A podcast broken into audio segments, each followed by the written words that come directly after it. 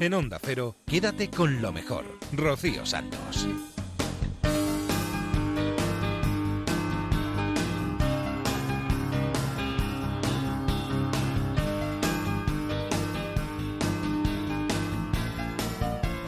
Muy buenas noches.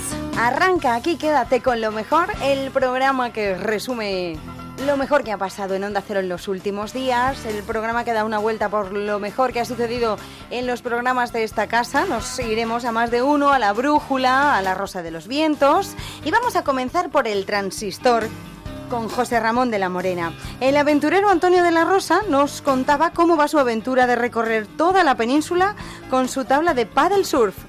Hay un deportista admirable, es uno de esos deportistas mm, mm, puros, ¿no? Un, aventurero que conocimos hace tiempo porque se atravesó el, Atlántico en una barca de, dos remos durante más de un mes y encima ganó la, regata.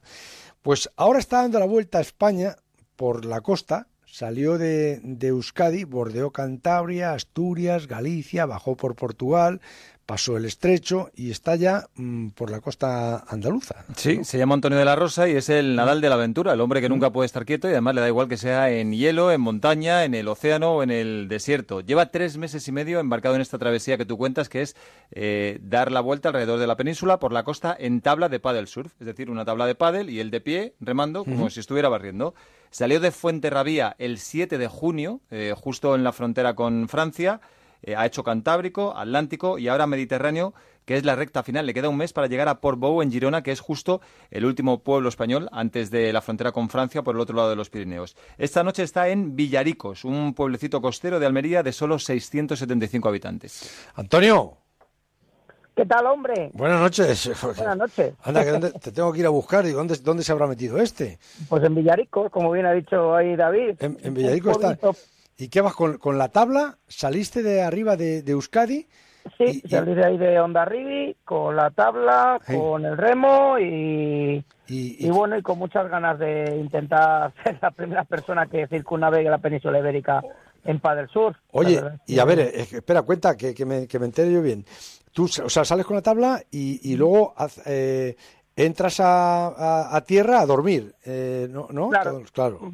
Eso es, entro... No, es que digo, ¿estás capaz de dormir en la tabla? No, bueno, podría ser, y, tuviera que ser, pero bueno, como, Atándote, sí. como estando aquí, ¿para qué, no? Eh, estando claro, sí, sí. En otra, como cuando, crucé el Atlántico, pues ahí no queda más remedio que seguir en el agua, pero aquí lo que hago es que viene mi chica con una con autocaravana y entonces ¿Ah? voy quedando voy quedando con ella pues en, en, ciertos sitios. A veces puedo cumplir la ruta, a veces no, voy siempre con un teléfono acuático con el cual estamos en contacto y más o menos vengo haciendo pues una media de unos 40 kilómetros. Eso te iba a decir, que ¿cuánto haces? 40 kilómetros.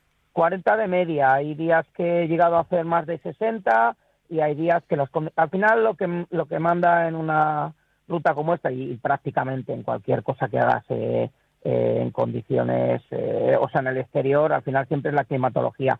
El factor determinante para avanzar o no avanzar en un paddle surf, sobre todo, es el viento. Claro. Porque, bueno, puede haber mejor mar o peor mar, que te caigas más veces al agua, pero al final lo que más te frena es el viento en contra, por supuesto, porque vas de pie y es una embarcación pues muy inestable, ¿no? Saliste el 7 de junio, ¿no? Eso es, mm, sí. O sea, que llevas ya tres meses. Llevo tres, meses y medio. Lo único, bueno, ha habido muchos días que no que no he entrado al agua por eso mismo, por las condiciones meteorológicas, o bueno, incluso he tenido que hacer algún pequeño viaje, ir a Madrid a resolver asuntos de la empresa, volver, o sea que, al final también al ser una expedición tan cercana a casa, eh, pues no puedo evitar a veces tener que ir a resolver asuntos. ¿Y lo, sales, o sea, vas, vas bordeando, a qué distancia de, de la costa vas, vas con la tabla? Bueno, también depende, intento ir lo más, lo más cerca posible de la costa por seguridad, pero, pero bueno, ha habido veces en, Portugal para cruzar desde la costa caparica a, a, Sines, que es el puerto más importante, el, puerto marítimo más importante de Portugal, pues ahí llegué a estar separado de la costa 25 kilómetros. Yo intento siempre trazar líneas rectas, muchas, muchas veces en bahías, pues las atajo, otras veces eh, resulta que aunque haga más kilómetros tengo que ir muy cerca de la costa porque hay mal viento, porque hay mal corriente, entonces bueno, voy cada día cada día trazo una ruta y, y muchas veces la tengo que cambiar. Esta tabla, la tabla está de Padel Sur, eh, eh, tú vas encima y, con un remo, ¿no, ¿no, lleva vela? No, no lleva vela, lleva una quilla, es además una tabla hinchable, es una tabla, eh, no es ningún modelo especial, es una tabla SPS de 14 pies, que es las medidas normales de, tablas de, competición en Padel Sur y no llevo vela, o sea, lo que, lo que hago es cada metro que remo lo hago en Padel Sur y el Padel Sur es un deporte que te propulsas con, el, con un remo simple, además, un remo un remo de una sola cuchara. ¿Y cuánto tiempo cuánto tiempo sueles estar encima de la tabla? ¿Desde qué hora a qué hora, más o menos, para hacer esos Más o menos igual ocho horas. Hay días, yo todos los, todas las noches reviso el parte meteorológico y las mañanas antes de salir lo vuelvo a mirar porque, bueno, el tiempo está muy loco, en 12 horas hay unos cambios que, que sorprenden, que la verdad es que se nota que algo raro pasa porque porque prácticamente todos los días la, la, clima, la climatología y los vientos varían muchísimo, cuando lo más normal es que a cuatro o cinco días, con las previsiones de, de las, de, digamos, de las webs que, que son las que, las que más aciertan en tema de previsiones de vientos, tendrían que acertar. Y entonces, bueno, pues lo que, lo que hago es revisar bien el parte y la media suelo estar encima de la tabla entre seis y ocho horas diarias. Le ha quitado mucho misticismo a la aventura, porque claro, la acompaña a su chica con una autocaravana, duerme caliente todas las noches, cena caliente todas las noches, pues ya no, es una travesía salvaje. Lo que pasa es que ha tenido un montón de incidentes y de percances. Por ejemplo, en Lisboa. Eh, ¿En Lisboa qué te pasó? Porque eh, quedó retenida la tabla durante cuatro días.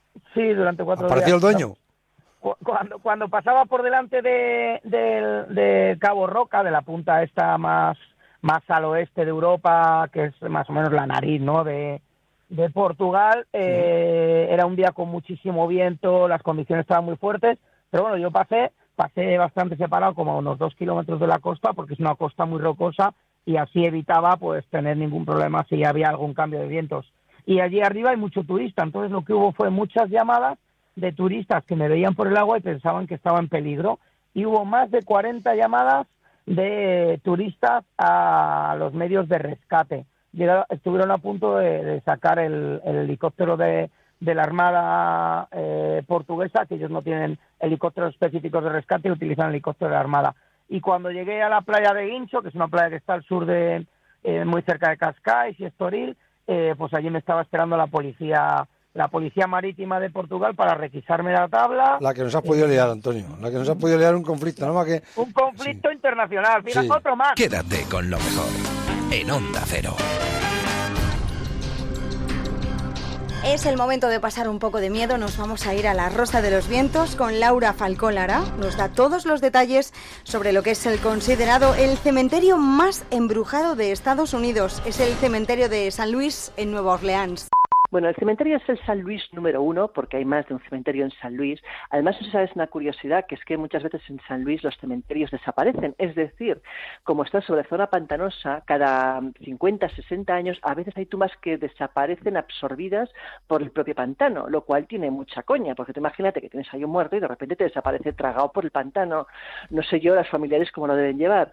Pero bueno, en cualquier caso, el San Luis número uno dicen que es un cementerio muy, muy embrujado. Es un cementerio donde además hay tumbas de gente muy famosa, gente como puede ser, por ejemplo, el primer alcalde negro que hubo en Nueva Orleans, Ernest N. Morial holandés, o por ejemplo también del campeón eh, de ajedrez Paul eh, Morphy.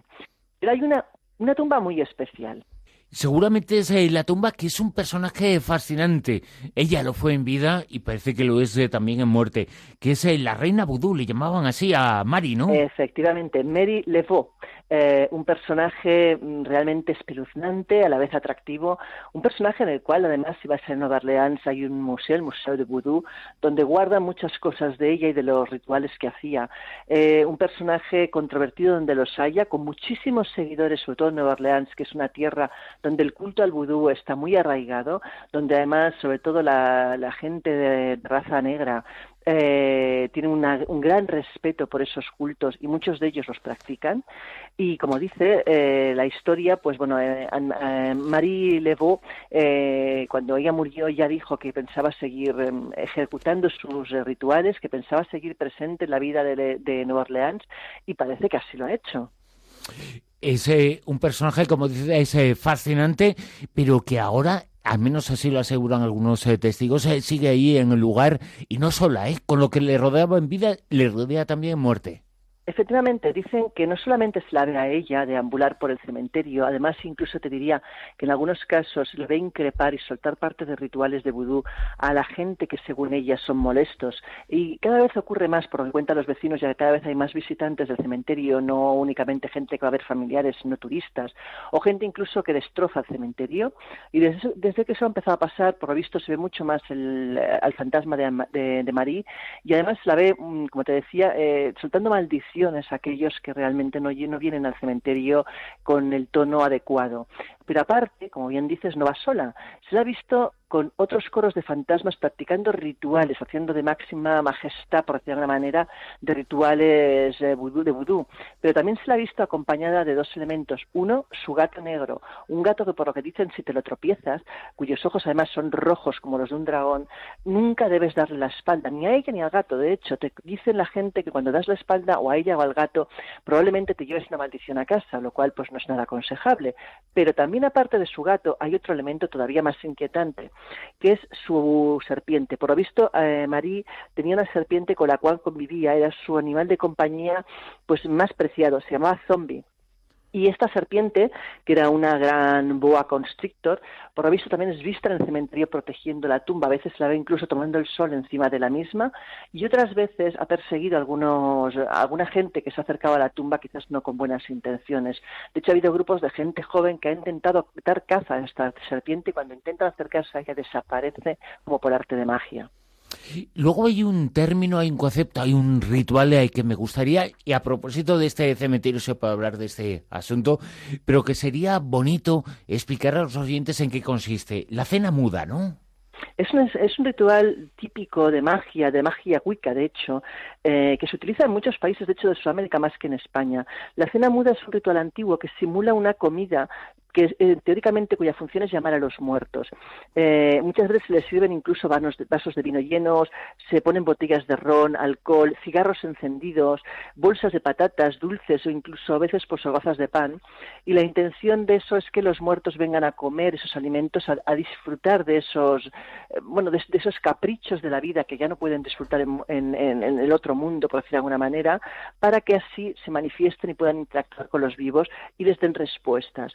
Mucha gente cuando llega a los cementerios y ve esos elementos en el suelo piensa que son despojos, que son pues eh, chicos jóvenes que han dejado cosas por el suelo, pero si os fijáis bien cuando veáis uno de esos rituales, veréis que las cosas están dispuestas de una forma distinta que una basura, están bien colocadas, están como si fueran una ofrenda de hecho al muerto.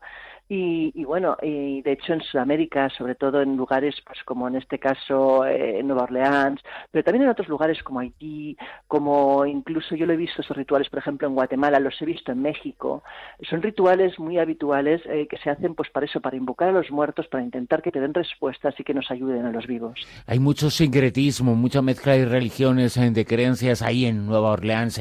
Es uno de los epicentros y de los lugares ejemplares para mostrar esto un poco en todo América. Por cierto, nos has hablado de algunos eh, fantasmas eh, que se sospecha que están en el cementerio, que se ven, pero no es el único, ¿no? Por ejemplo, otro es eh, otro de los muchos de los que se puede hablar es el de Henry, ¿no? Henry es un fantasma muy curioso. Henry por, parece ser que era un hombre que un pescador y que en una de estas de las veces que se fue a la mar vendieron su tumba y cuando el hombre volvió al poco tiempo murió. ¿Qué ocurre? Que por lo visto su espíritu vaga por el cementerio porque fue enterrado en el campo general de los alfareros, en una tumba, pues eh, como te puedes imaginar, multitudinaria, y el, el, fantasma de este hombre vaga por el cementerio buscando su tumba. De hecho, se acerca a la que era su tumba y le pregunta a la gente que si saben quién está enterrado ahí. Otras veces se acerca gente que están enterrando a familiares preguntándole si hay espacio en esa tumba para él, porque no descansa en paz. Es curioso porque incluso en grabaciones que se han hecho en psicofonías y utilizando la Spirit El hombre reclama que quiere descansar y que no puede porque no encuentra su tumba. Realmente me parece un fantasma entrañable y cuanto menos da un poco de pena su situación.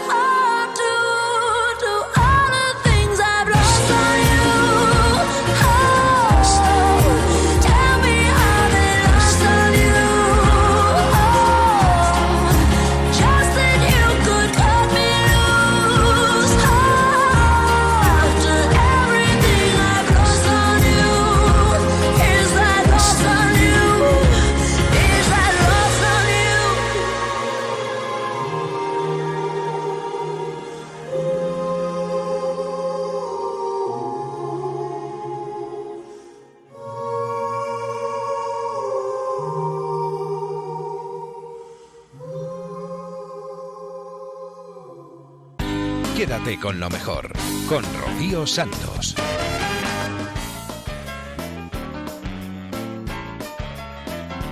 Después de ponernos los pelos de punta a Laura Falcolara con esa sección que tiene de Ecos del pasado, hemos visitado ese cementerio en Nueva Orleans, nos vamos a ir a la brújula con Carlos Rodríguez Brown y sus canciones económicas.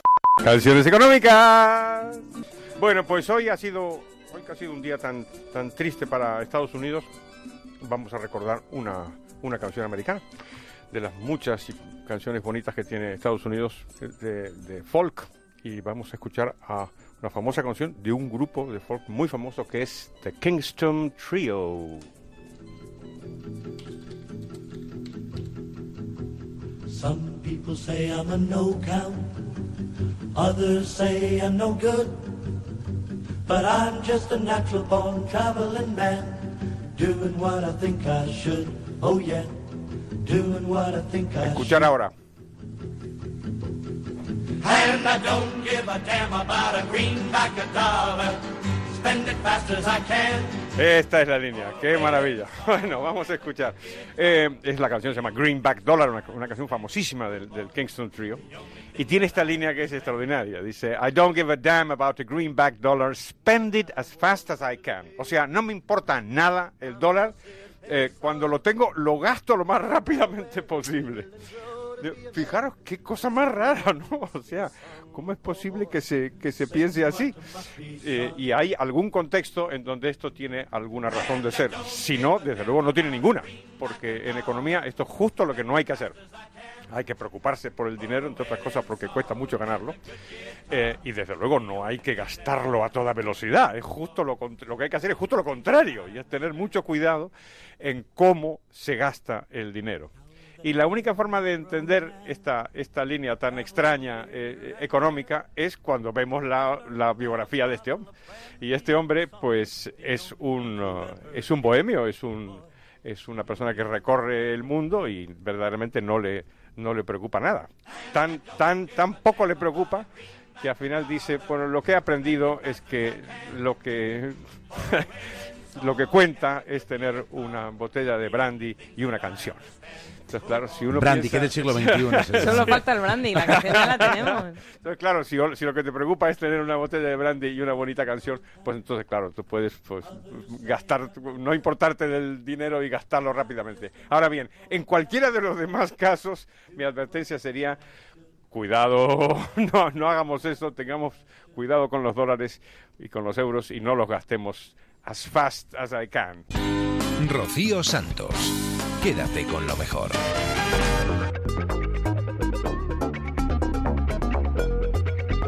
Se ha pasado el verano ya, es el momento de hacer un poco de deporte, de ponernos un poco a dieta, de perder esos kilos que hemos ganado en el chiringuito y para ello David Robles en la brújula en su God's Cooking nos va a traer una aplicación para seguir una dieta desde el móvil y unos calcetines divertidos para hacer deporte este mes de septiembre, que tú sabes que se le llama el mes de los buenos propósitos, que llenamos los gimnasios y tal, no sé qué, venimos de verano, de hartarnos de, de pescaditos, los chiringuitos y tal, y ahora me toca pues meterse en cintura.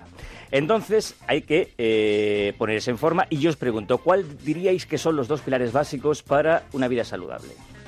Comer bien. Ajá.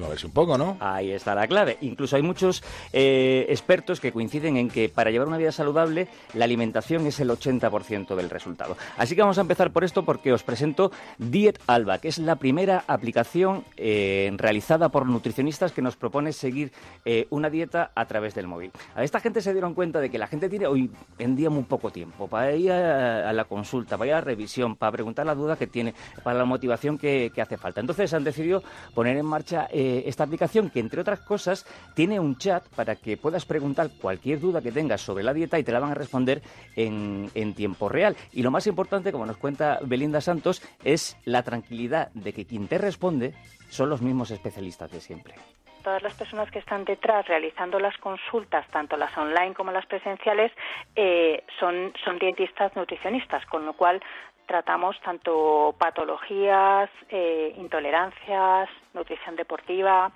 situaciones especiales como lactancia, embarazo. Es verdad que a las personas que tienen a lo mejor alguna patología o alguna situación especial les gusta venir a las clínicas y por lo menos hacer una primera consulta presencial. Pero luego muchos de ellos, por una cuestión de, optimizar el tiempo, eh, pues a lo mejor pasan a, a las consultas online. A ver, la cuestión es que sea presencial o sea online, aquí la clave es que todo empieza con una consulta que es muy intensa. Te van a preguntar hasta el último detalle de qué comes, cuándo comes, eh, qué hábitos de vida tienes, si bebes, si no bebes, fumas, no fumas, qué deporte haces, si es que haces alguno. Y con toda esa información te van a hacer una dieta personalizada que van a volcar en tu aplicación. ¿Y tú qué vas a ver en la aplicación? Pues es una dieta pautada por días y además con recetas que también se ajustan al tiempo que tú tengas eh, para cocinar. Y además tienen una cosa muy chula que es una pulsera que monitoriza las calorías la persona que lo lleva eh, le va a decir, por un lado, las calorías que ingesta con la dieta y las calorías que gasta con la actividad física. De ahí va a ah, salir una gráfica que te va a decir si estás equilibrado o no estás equilibrado. O estás metiendo más de lo que sacas. Efectivamente, a ver si te estaba... eso. bien descrito.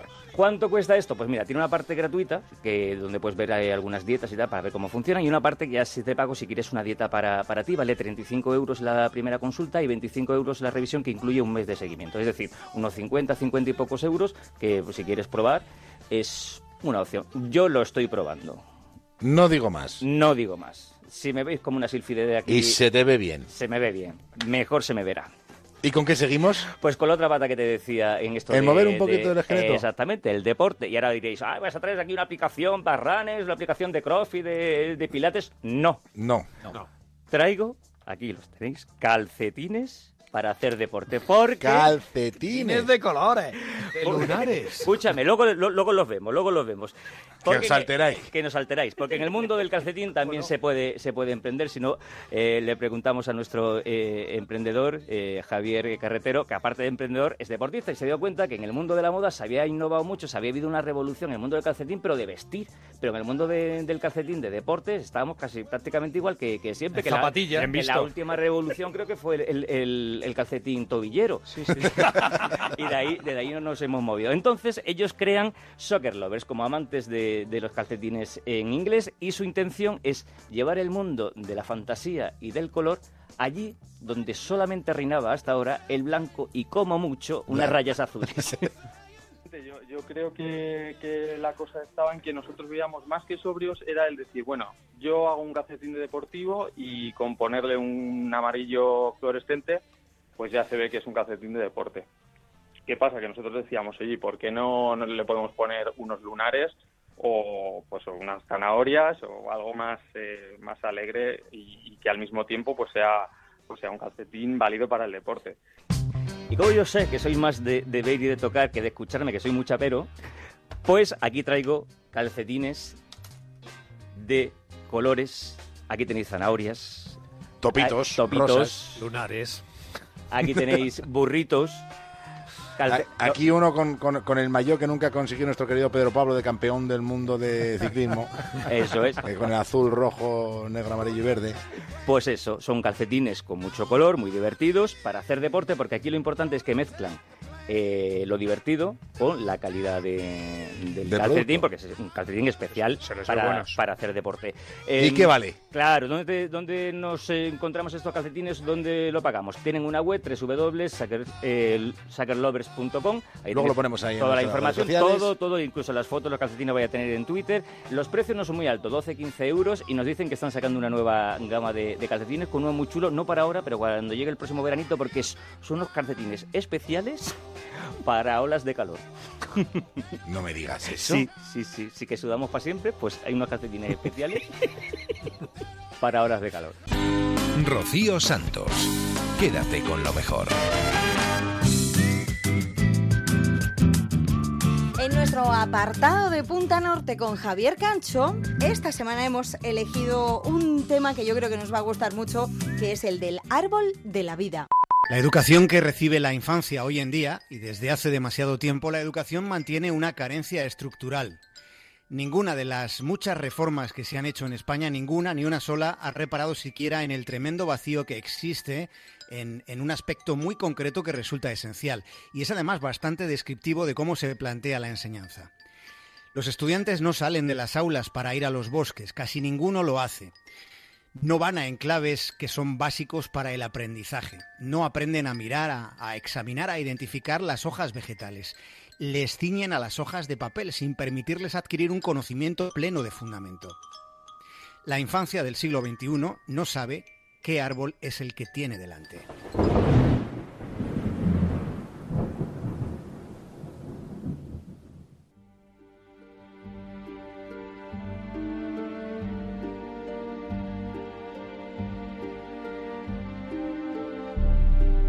Los árboles son nexos entre el pasado y el futuro, son seres formidables. ¿Se han fijado en el efecto que causa el viento en el tiempo de tormenta cuando sopla sobre los sauces? Los árboles son capaces de hacernos reparar en todos los sentidos que tenemos y que están ahí casi sin estar en nosotros sin que reparemos en ellos. Junto a los árboles es posible percibir los olores limpios. Puede escucharse el sonido de las hojas, el canto de los pájaros, la textura de la corteza puede tocarse, puede sentirse. Los árboles están llenos de vida. Los árboles alimentan tranquilamente, generosamente y en sigilo a todas las criaturas que viven dentro de su corteza.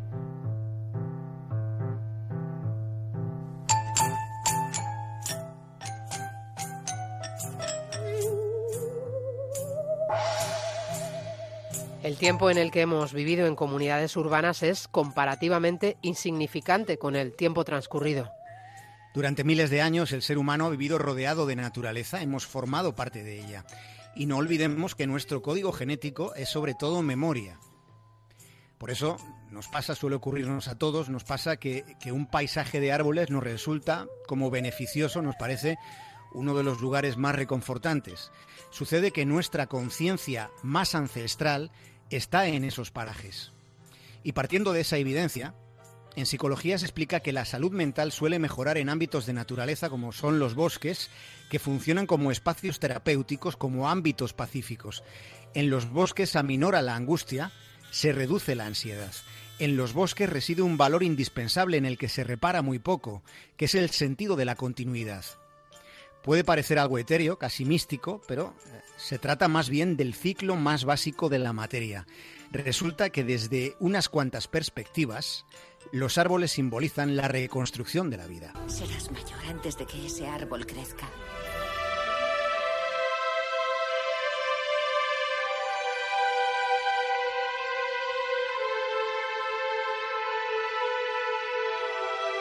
La idea de abrazar a los árboles comenzó en la India, en el lejano año de 1730. Fue la época en la que un poderoso señor quiso construir un magnífico palacio en las afueras de Jodhpur. Los Marajá ordenaron derribar árboles que eran milenarios para levantar allí una magna construcción. Pero sucedió que una mujer llamada Amita Debri consideró que aquello suponía un sacrilegio, un atropello a la naturaleza cuando ese palacio podía levantarse en otro lugar. Una mañana Amita se abrazó a uno de aquellos árboles cuyas raíces se enredaban en las profundidades del tiempo. Los brazos de Amita no alcanzaban, desde luego, para circundar la fabulosa circunferencia de aquel ejemplar silencioso que estaba rodeado de sonidos calmados. Y ocurrió que el gesto de Amita fue seguido por decenas de mujeres que se pusieron de parte de la madre de todas las madres, se aferraron a los árboles y se negaron a marcharse incluso cuando la gran poda comenzó. Cuando terminó, había muerto 353 mujeres abrazadas a 353 árboles. Aquel día funesto se talaron troncos vegetales y troncos humanos.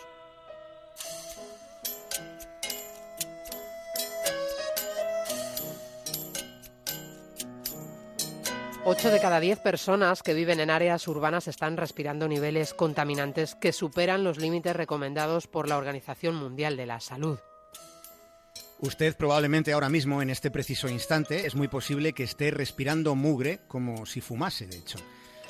Ya hemos dicho alguna vez desde Punta Norte que el más moderno de los madrileños o de los barceloneses, el más moderno lleva boina, porque las grandes ciudades llevan una boina de roña que ha dejado de ser invisible. La contaminación del aire por altas concentraciones de pequeñas partículas es el mayor riesgo ambiental para la salud. Causa más de 3 millones de muertes prematuras. Pero además estamos hablando de enfermedades del corazón, cerebrovasculares, de cáncer, de demencias. Existe una evidencia de la que se habla bastante poco y es la necesidad de disminuir la contaminación en las ciudades, que es una necesidad imperiosa. Y la situación sería dramática si no fuera por los árboles.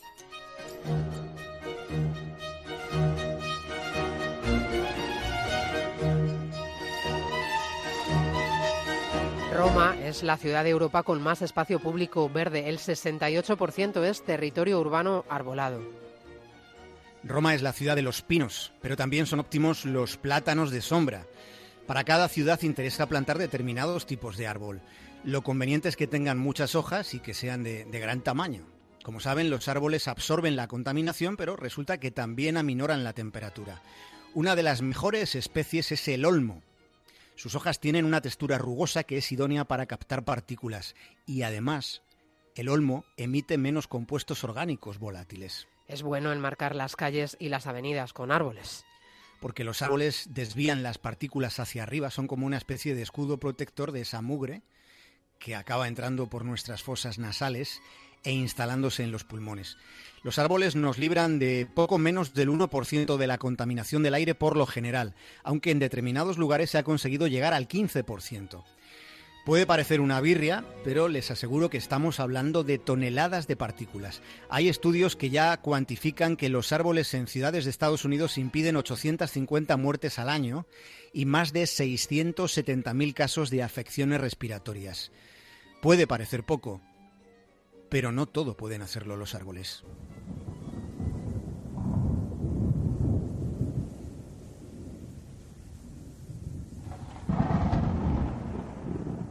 Dice el arquitecto Richard Rogers que cada persona debería tener derecho a ver al menos un árbol desde las ventanas de su casa. Se calcula que para el año 2050 el 70% de la población vivirá en ciudades. De cómo sean esas ciudades dependerá cómo será la vida de esas personas, cómo será la vida de nuestros descendientes. Hay un juramento que tenían los antiguos griegos de la vieja polis de Atenas y que debían pronunciar obligatoriamente. Ese juramento decía, dejaré esta ciudad mejor de como la encontré.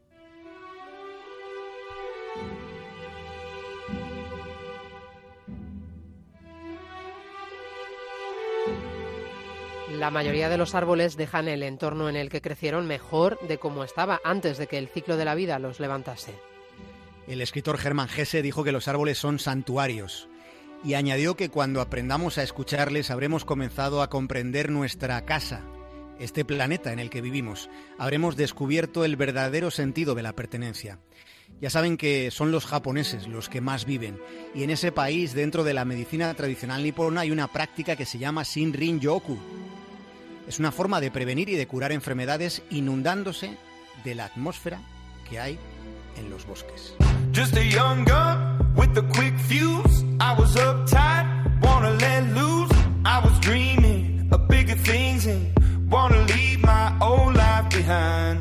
Not a yes sir, not a follower. Fit the box, fit the mold, have a seat in the foyer. Take a number. I was lightning before the thunder. Thunder.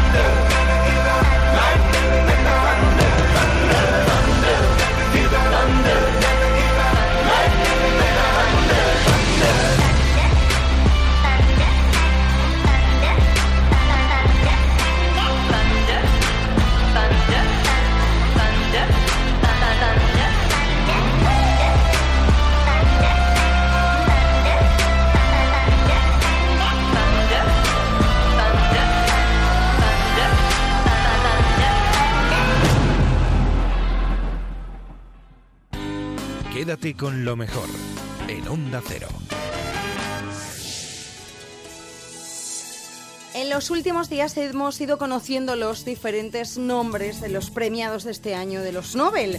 Y Alberto Aparici nos trae el de medicina que ha ido a parar a los descubridores del reloj interno del cuerpo.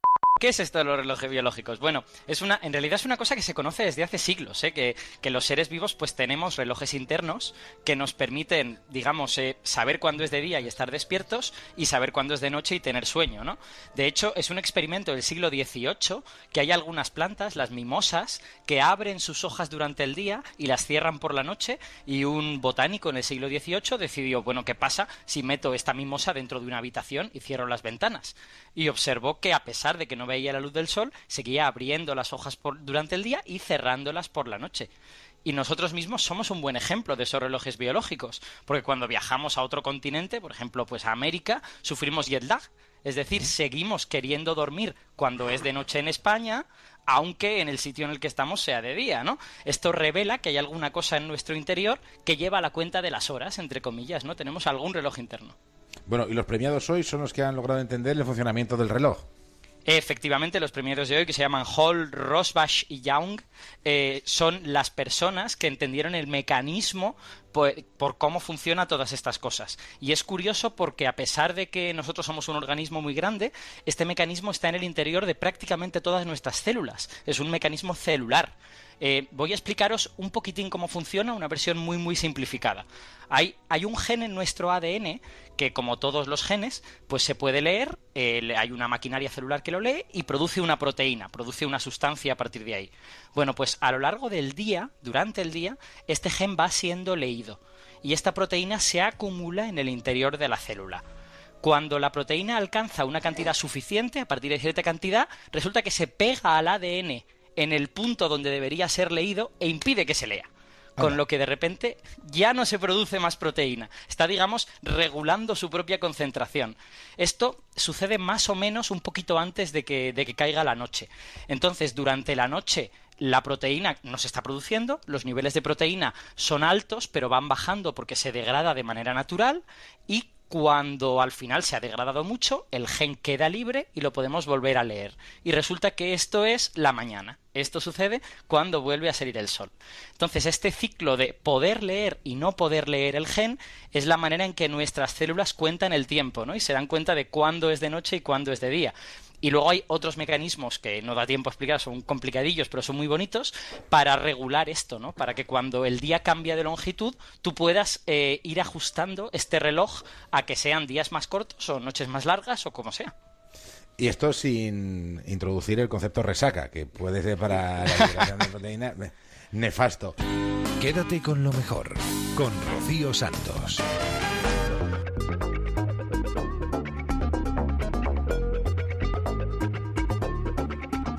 Alberto Aparici, nuestro científico de cabecera, nos habla de un descubrimiento, de un estudio que demuestra que las medusas también duermen. Pero, ¿cuál es la importancia de este descubrimiento?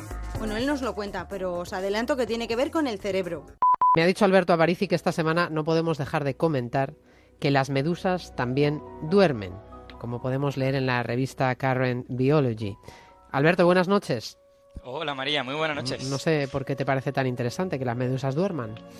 Hombre, pues es súper interesante, porque, Sí. porque, a ver, te, te lo explico muy fácilmente. Venga.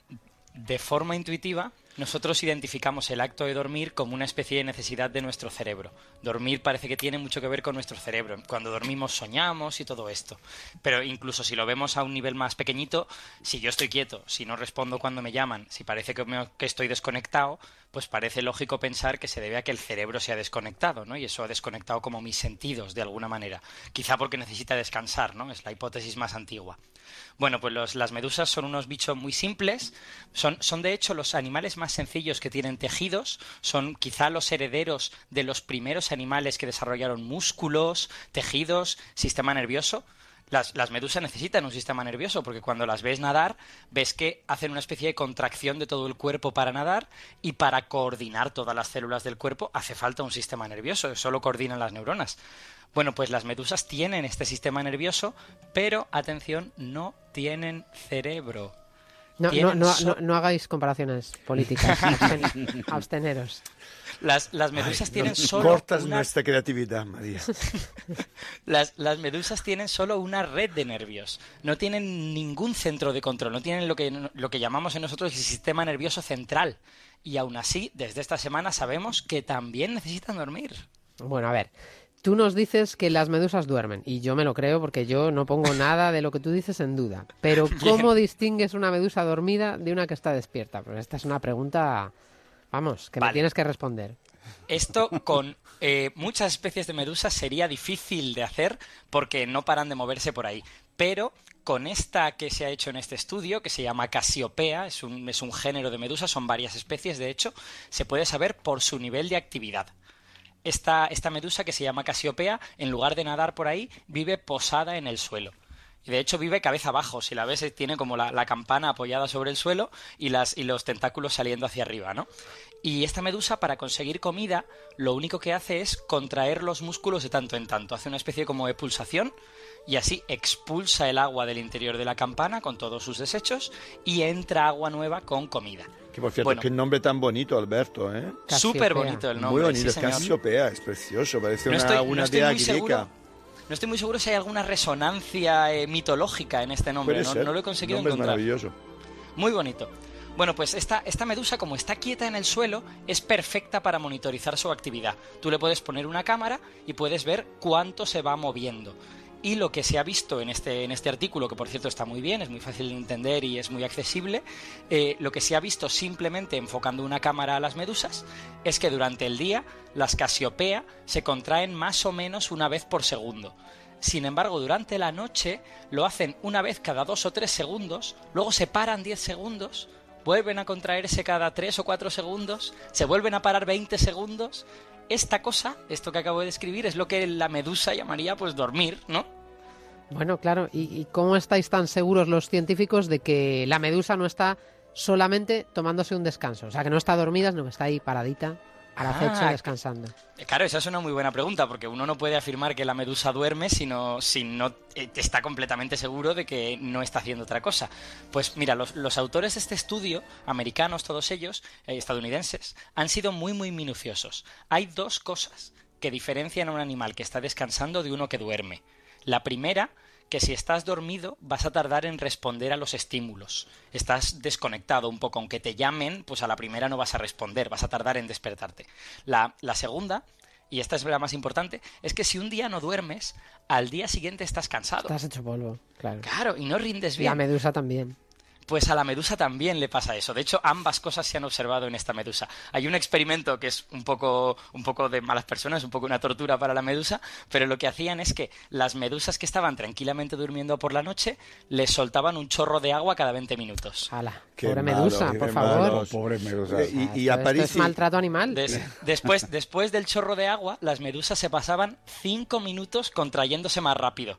Igual que durante el día. Las habían despertado literalmente. Y las despertaban cada 20 minutos. Al día siguiente, las pobrecitas tenían una performance peor. Veías que se contraían menos, que se tomaban más descansos. En definitiva, que tenían sueño. Las pobrecitas que estaban durmiéndose. Que estaban hechas polvo. Sí. Bueno, ¿y esto por qué dices que es importante? Bueno, es este, este descubrimiento es de verdad interesante porque nos demuestra que no necesitamos tener cerebro para necesitar dormir, ¿vale? Que hay funciones asociadas con el sueño que no están necesariamente asociadas pues a tener sueños, eh, a reflexionar sobre las cosas, a tener memoria, sino que están más bien asociadas pues a la regeneración del cuerpo, a la generación de sustancias que durante el día no puedes, no puedes eh, generar. Realmente todavía no estamos seguros de cuáles son esas funciones y sobre todo en estas medusas que lo acabamos de descubrir, pero lo que nos dice es que el sueño puede ser algo muy antiguo, puede ser algo que esté asociado a animales que no tenían siquiera cerebro, ¿no? Y eso para mí es casi un cambio de paradigma, ¿no? Uno, uno pasa de focalizar en la parte eh, psicológica del sueño y ahora podemos empezar a pensar en la parte fisiológica puramente, ¿no? Quédate con lo mejor, con Rocío Santos. Vamos a terminar esta primera hora de programa poniéndole un toque de humor. Ya sabéis que María Hernández en la Brújula tiene una sección que se llama La Gambada, que va recopilando los gazapos de los políticos, de personalidades importantes y de también compañeros. Y hace un par de semanas que se nos había quedado en el tintero algunos de los gazapos más divertidos cometidos en antena, pues por los propios compañeros de aquí de la casa, de Onda Cero. En esta radio, ya sabéis que la información local da mucho de sí y se ha interesado estos días por los atascos eh, que se van a montar mañana en el Wanda Metropolitano, por ejemplo, por los desahucios de ocupas en pisos protegidos en Madrid. O fíjate, David, incluso ha sido noticia la relación entre las alergias infantiles con el acoso escolar. Esto, de hecho, le interesaba mucho a nuestro compañero Paco de León, que esta semana quiso investigar un poquillo y llamó a un especialista en la materia. La cuestión es, ¿en qué materia? Porque no era la suya, aunque le puso ganas. Voy sí. a saludar ya al doctor Sergio Bañó, presidente de la Asociación de Investigadores. Doctor, ¿qué tal? Muy buenas tardes. Hola, buenas tardes, ¿qué tal? ¿Y esto por qué? ¿Qué tiene que ver el acoso escolar con que un niño sea o no alérgico a algún tipo de, de alimentos? Bueno, el acoso escolar puede modular el, el sistema inmune y producir algunas alteraciones a nivel de la reactividad inmunológica de los pacientes. Bueno, el especialista, como habéis oído, aporta dignamente su conocimiento en la materia, pero la insistencia del presentador pues le lleva a confesar. Mm, Yo creo, sí, de todas formas, yo creo que este motivo deberíais consultarlo con un especialista de alergología, no conmigo. Yo Bueno. soy especialista en dermatología. Bueno, no me tenían que haber llamado a mí, lo estaba diciendo a gritos, no soy yo, no, so-". pero nada, por si acaso sale algo de la entrevista, pues seguimos con las preguntas. ¿Cómo afectan a- a- a- al paciente, a los críos en este caso? Eh, Paco, pero yo creo, mira, el, eh, que me habéis solicitado una entrevista a hablar de temas de, de- de la digitalización de los médicos. Yo creo que en este ámbito seguro que tenéis otros expertos que os puedan hablar más de las alergias y acoso escolar que, mi persona. O sea, que yo puedo dar mi opinión, eh, pero no está basada en una experiencia médica ni científica amplia. O sea, que no sé si es que ha habido alguna, algún despiste, algún fallo, pero, pero era porque lo tuvierais en, en mente. Pues finalmente lo tuvieron en mente, lo tuvieron en cuenta y ya pues le despidieron. El especialista en la materia que no era, pues dio las gracias y asunto terminado. Bueno, este teléfono escacharrado de Paco de León de esta semana nos ha llevado a recordar una de las equivocaciones más divertidas de la historia de la radio. Y con diferencia. Con diferencia, con Manuel Antonio Rico como protagonista. Manuel Antonio Rico, por cierto, fundador de la Brújula de Onda Cero. Efectivamente. Primer presentador de este programa en esta casa. En este caso que nos ocupa, editor de uno de los informativos de la cadena COPE. Bueno, os voy a poner en situación por si alguno de vosotros o alguno de nuestros oyentes no ha tenido No había nacido. el placer de escuchar esta equivocación o incluso no había nacido. Restricción de las importaciones de alimentos de países del este que aprobó el gobierno español, la Dirección General de Salud Pública, ante el riesgo de contaminación nuclear. Bueno, Manuel Antonio Rico le pregunta al director general de Salud Pública, a quien él creía que era director general de Salud Pública, sobre la lista de alimentos restringidos. Le pregunta a un falso director general de Salud Pública. Director General, buenos días. Señor Sánchez Muriac. Sí, dígame. Buenos días. Buenos días. iba, iba a preguntarle cuáles son los alimentos que la Dirección General y el Gobierno ha decidido dejar de importar desde países del este. Bueno, no es que esté muy al tanto y al corriente, pero creo que es eh, sobre todo hortalizas, eh, frutas y en general eh, todos los productos del, del campo, ¿no? Sí, se- podemos concre- concretar nosotros desde aquí. Creo que son eh, leche y derivados, carne fresca, verdura Sí, también. fresca. El director general de la Salud Pública está al tanto de las razones. Sí. ¿Puede explicárnoslas? Bueno, pues no. Yo lo único que más o menos como ciudadana cualquiera, pues estoy al tanto de la televisión y lo que sé es que pues eh, han habido unas medidas restrictivas de, importar productos de los países cercanos al área de contaminación y, y nada más, le puedo dar más o menos la opinión mía de que si consumiría o no esos productos y pues le, respecto a esto pues eh, creo más bien que eh, tendrían que ser muy bien examinados bueno, no estaba muy puesto en, el tema, o sí, porque, en fin, informado estaba por la tele, básicamente, pero habéis escuchado que se anima a opinar, incluso a, a hablar más de la cuenta, diría yo, y despierta la sospecha del periodista, claro, algo, algo no, no cuadra. Vamos a ver, ¿es usted el director general de la salud pública? No, no, no. ¿Qué ha pasado aquí? Eh, nosotros creíamos estar al habla con el director general. Eh, usted se apellida Sánchez Muriat. Sí. Bien, pues ha habido un error entonces No, en no, el- pero en yo el soy contacto. un ciudadano normal. No. Bueno, pues es la opinión de un ciudadano normal la que hemos podido emitir alrededor de este, de este tema y de esta decisión tomada por el gobierno, por el gobierno español. Quédate con lo mejor, con Rocío Santos.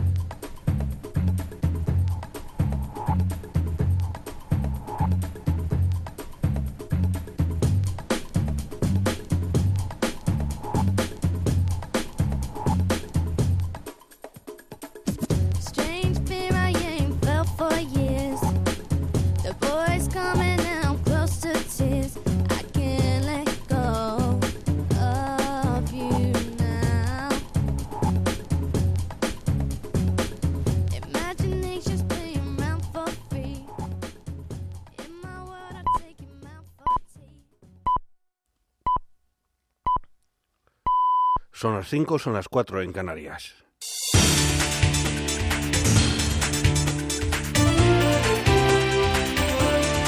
Noticias en Onda Cero.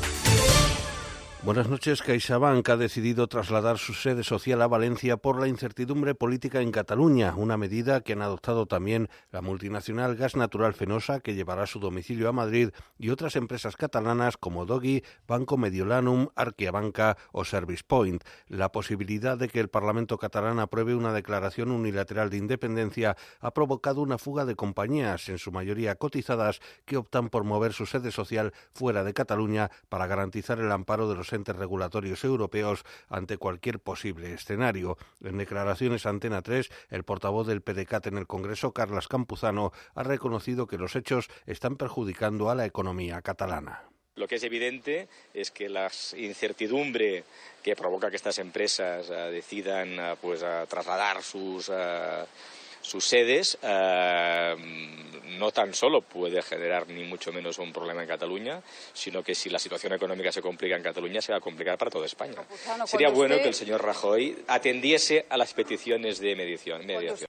El presidente de la Generalitat, Carles Puigdemont, comparecerá el próximo martes día 10 en el Pleno del Parlamento para abordar la situación política actual como único punto del orden del día. Este pleno estaba previsto inicialmente para el lunes, pero el Tribunal Constitucional lo suspendió porque el presidente catalán iba a abordar la aplicación de la victoria del sí en el referéndum del 1 de octubre, que según la ley del referéndum implica que se declare la independencia. El portavoz del Gobierno, Íñigo Méndez de Vigo, ha insistido en la necesidad de que Puigdemont vuelva a la legalidad si quiere dialogar y ha añadido que sería bueno empezar a sellar la fractura en el Parlamento catalán donde están sentados los representantes de los ciudadanos. Desde el Gobierno hacemos, hacemos un llamamiento a que el señor Puigdemont vuelva a la legalidad y dentro de esa legalidad, como hemos dicho siempre, dentro de ese respeto a la legalidad, podemos hablar y podemos dialogar. El secretario general de Ciudadanos, José Manuel Villegas, ha lamentado que el Congreso de Ministros haya perdido ayer la oportunidad de poner en marcha el artículo 155 de la Constitución, tal y como le volvía a pedir el presidente del partido, Albert Rivera, a Mariano Rajoy durante el encuentro que mantenían ayer. Le hemos insistido al Gobierno en que actúe, en que tome el liderazgo, en que tome la iniciativa, en que no se deje eh, simplemente arrastrar por los acontecimientos, sino que tome la iniciativa, actúe y sea el Gobierno de España el que nos dé a los catalanes esa solución, esa solución democrática. La presidenta de la Comunidad de Madrid, Cristina Cifuentes, va a participar mañana domingo en Barcelona en la manifestación contra la independencia de Cataluña convocada por Sociedad Civil Catalana. Otras personas que van a asistir son el exfiscal Carlos Jiménez Villarejo, los catedráticos de Derecho Constitucional Francés de Carreras y Teresa Freises, el líder del PP catalán Xavier García Albiol, el líder de Ciudadanos Albert Rivera y entidades como Empresaris de Cataluña, Recortes Cero y la Asociación Catalana de Víctimas del Terrorismo. En declaraciones a Onda Cero, el presidente de Sociedad Civil Catalana, Mariano Gomá, ha llamado a la Cataluña silenciada a manifestarse en favor de la sensatez. Realmente lo que está pasando es que esa sociedad catalana que ha estado silenciada y silenciosa durante todo este tiempo, definitivamente creemos que, que sale, que va a levantar la voz y claro, su voz es muy potente, una manifestación que va a lanzar un mensaje no solamente a Cataluña, eh, sino a, a España entera y a toda Europa. Cataluña dice basta a todo esto que está pasando y eso lo va a decir el domingo en la calle. Un jurado popular ha declarado no culpable al único acusado por el doble crimen de Almonte en Huel- en Huelva perpetrado en abril de 2013 y en el que murieron un, hombre y su hija de ocho años. El portavoz del jurado ha comunicado a la sala su decisión tras deliberar durante el miércoles por la noche una vez que se dio por concluido el juicio y el acusado expresó su última palabra reiterando su inocencia y manifestando su deseo de que se coja al verdadero culpable. La juez tenido que suspender la lectura del veredicto después de que la madre y la abuela del falle- de los fallecidos hayan sufrido un shock nervioso y hayan increpado al acusado y al propio jurado. Encontramos al acusado no culpable del hecho delictivo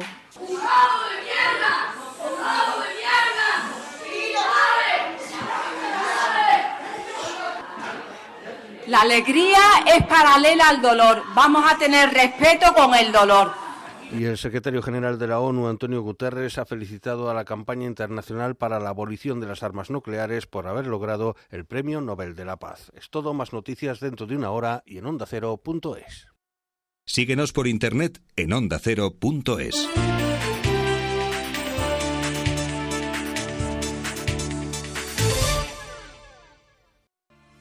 Los fines de semana con Isabel Gemio, entrevistas sinceras. Chenoa, buenos días. Buenos días, Isabel. ¿Cómo has cambiado con lo de la maternidad? Que durante mucho tiempo quisiste ser madre. Sí que lo he intentado y aparte tenía problemas. Intentar frenar una desesperación, ¿no? Porque ves que ya biológicamente es imposible. O bueno, no todas estamos con el cuerpo preparado para eso. Mi cuerpo no, no- nunca pudo, pobrecito mío, y bueno, ahí está. Te doy mi palabra. Sábados y domingos desde las 8 de la mañana. Con Isabel Gemio. Te mereces esta radio. Onda Cero. Tu radio.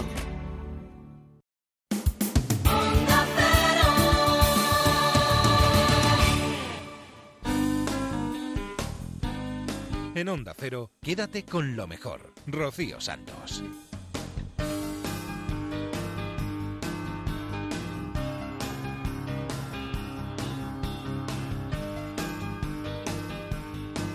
Aquí estamos de vuelta en la segunda hora de Quédate con lo mejor, repasando lo mejor que ha sucedido en Onda Cero los últimos días, lo mejor que ha pasado por los micrófonos de esta casa.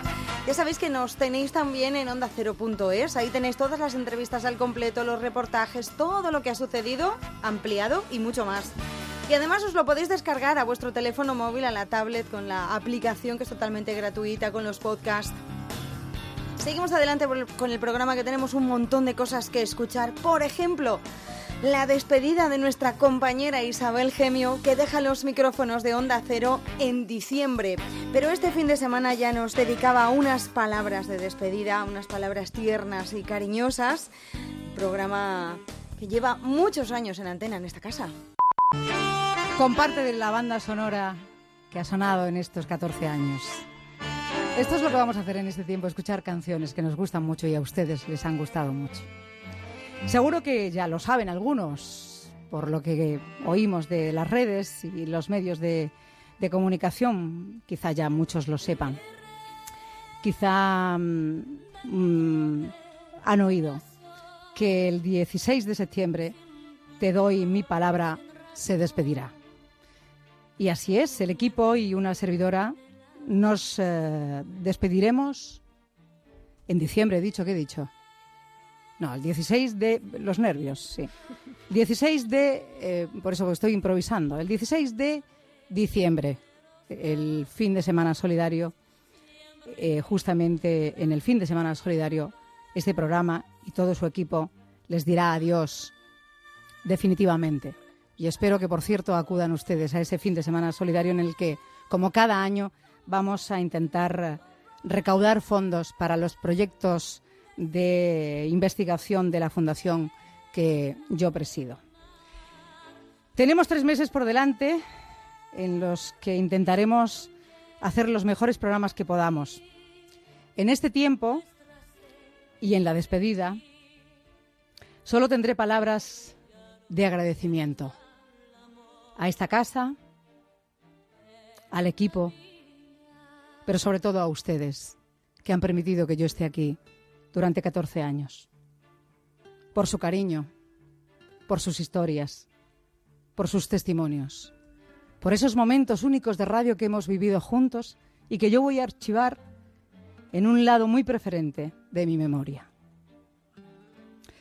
No es fácil, no es fácil dejar un programa que me ha dado tanta felicidad, tantos premios, un registro que algunos no conocían porque venía de la popularidad de la televisión, que me ha hecho tan feliz. Es difícil decirles lo que siento, porque me pondría tonta, me pondría a llorar y luego mis hijos me, me riñen. Así es que, así es que no. La vida es como es. Te da y te quita continuamente, pero no queda otra que, que afrontar y aceptar sus envites. Eso es lo que nos hace más fuertes, ¿verdad? Y más resistentes. El trabajo ha sido y es muy importante para mí. Esta profesión me sigue apasionando como el primer día. Le he dado mucho y mucho me ha dado. Estoy muy agradecida. Le he dedicado más tiempo que a mis hijos. También a veces me ha salvado de depresiones y precipicios. Pero a partir de ahora ya no va a ser así. A partir de ahora ya no será igual. Nada que no sea compatible con mis necesidades familiares será importante para mí. No me retiro, que quede claro. No puedo hacerlo. No sé si encontraré el proyecto adecuado, pero en estos días difíciles solo sé una cosa. Sé dónde debo estar.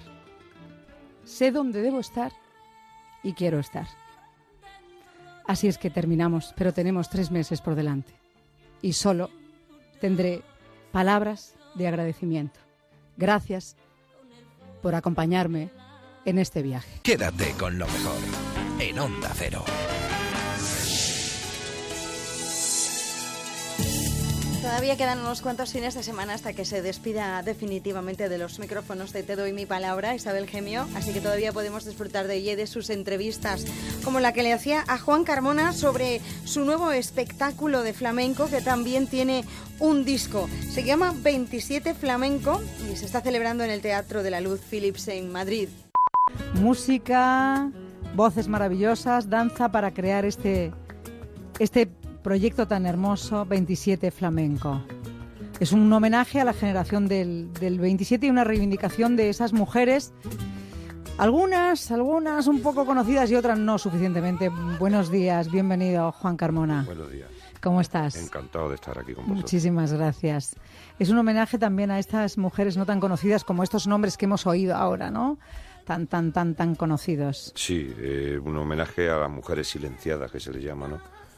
Eh, como Concha Méndez, Josefina de la Torre, Maruja Mayo, mujeres transgresoras, eh, adelantadas a su tiempo y que no, tu- no tuvieron cabida en, en ese momento en el, en el mundo del arte. La foto que sale en la generación del 27 tan famosa, no sale ninguna mujer y estaban allí.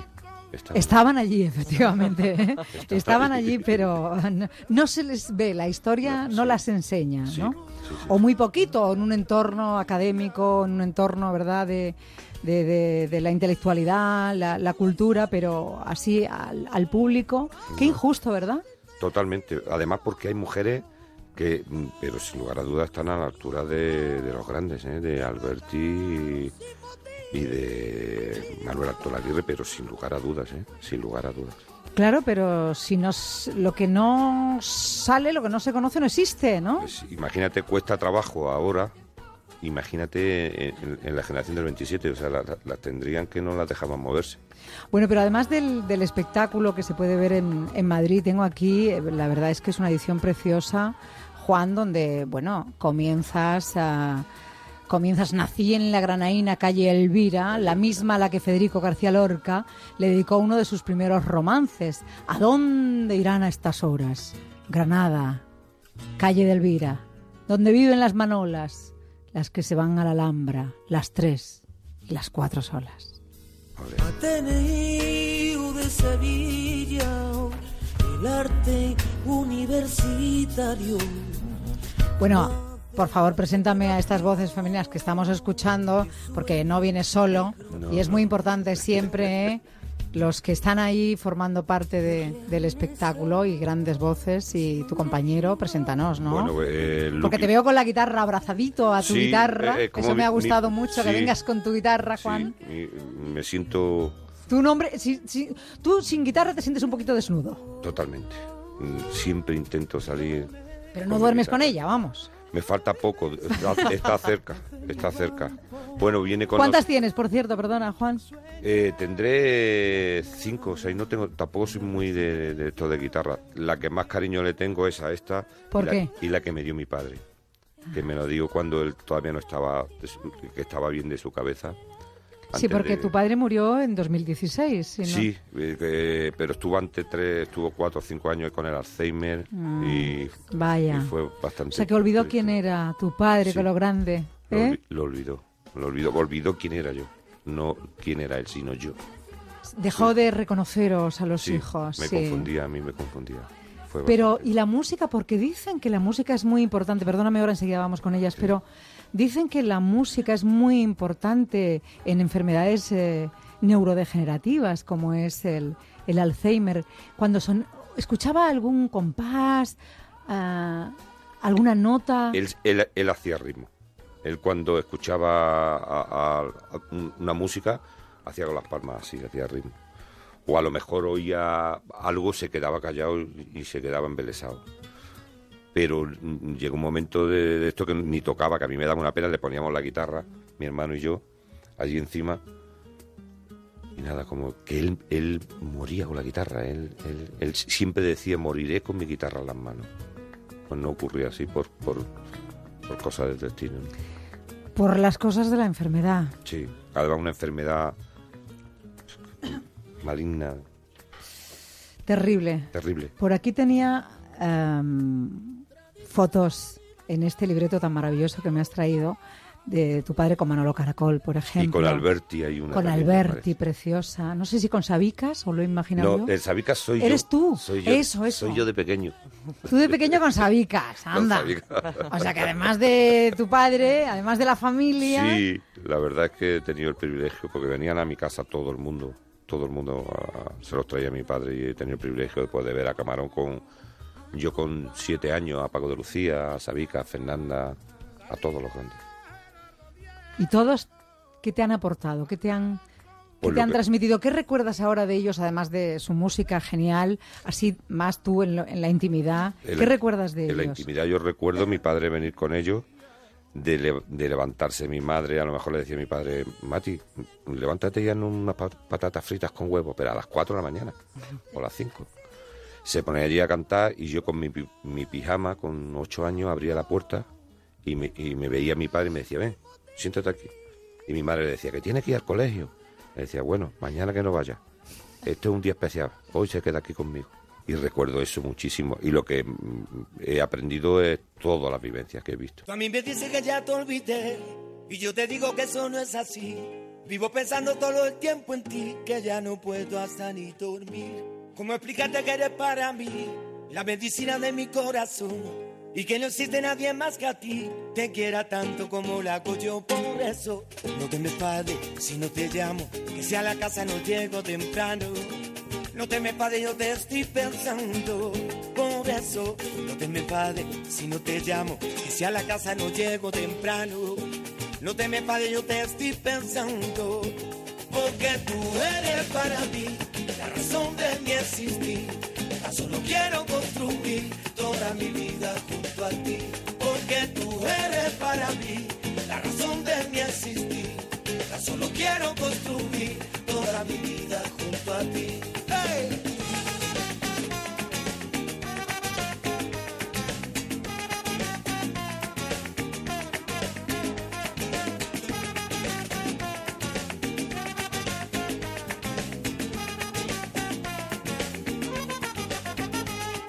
Ahora déjame decirte a ti, solo un poema que te hice yo, una palabra que nunca escribí, que desde el cielo al que me envío.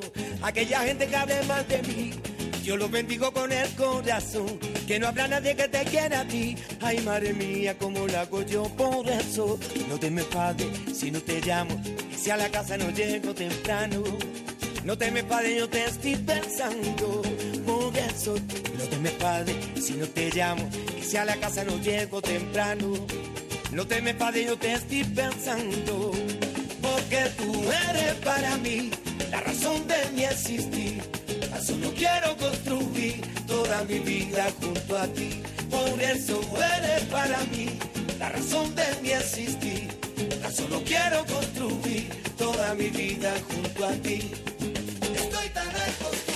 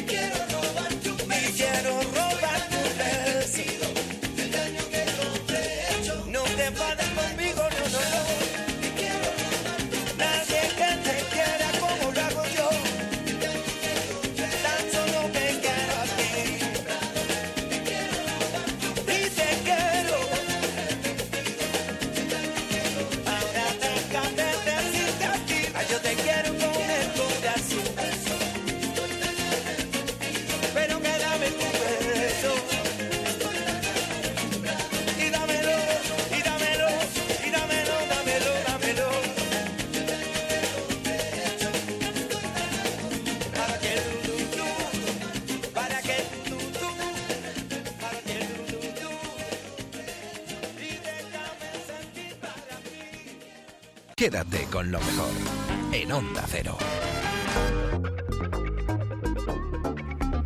¿Podríais decirme qué grado de adicción tenéis al WhatsApp y al teléfono móvil? Bastante, ¿verdad? Bueno, unos días más, otros días menos, o sois de los que nunca. Hemos salido a la calle, salió Andrés Moraleda a preguntarle a los ciudadanos cuánto tiempo pasan ellos en el WhatsApp cada día y cómo vivirían si el gobierno español bloqueara esta aplicación tras conocer lo que ha ocurrido en China recientemente. China ha bloqueado el WhatsApp, ¿no?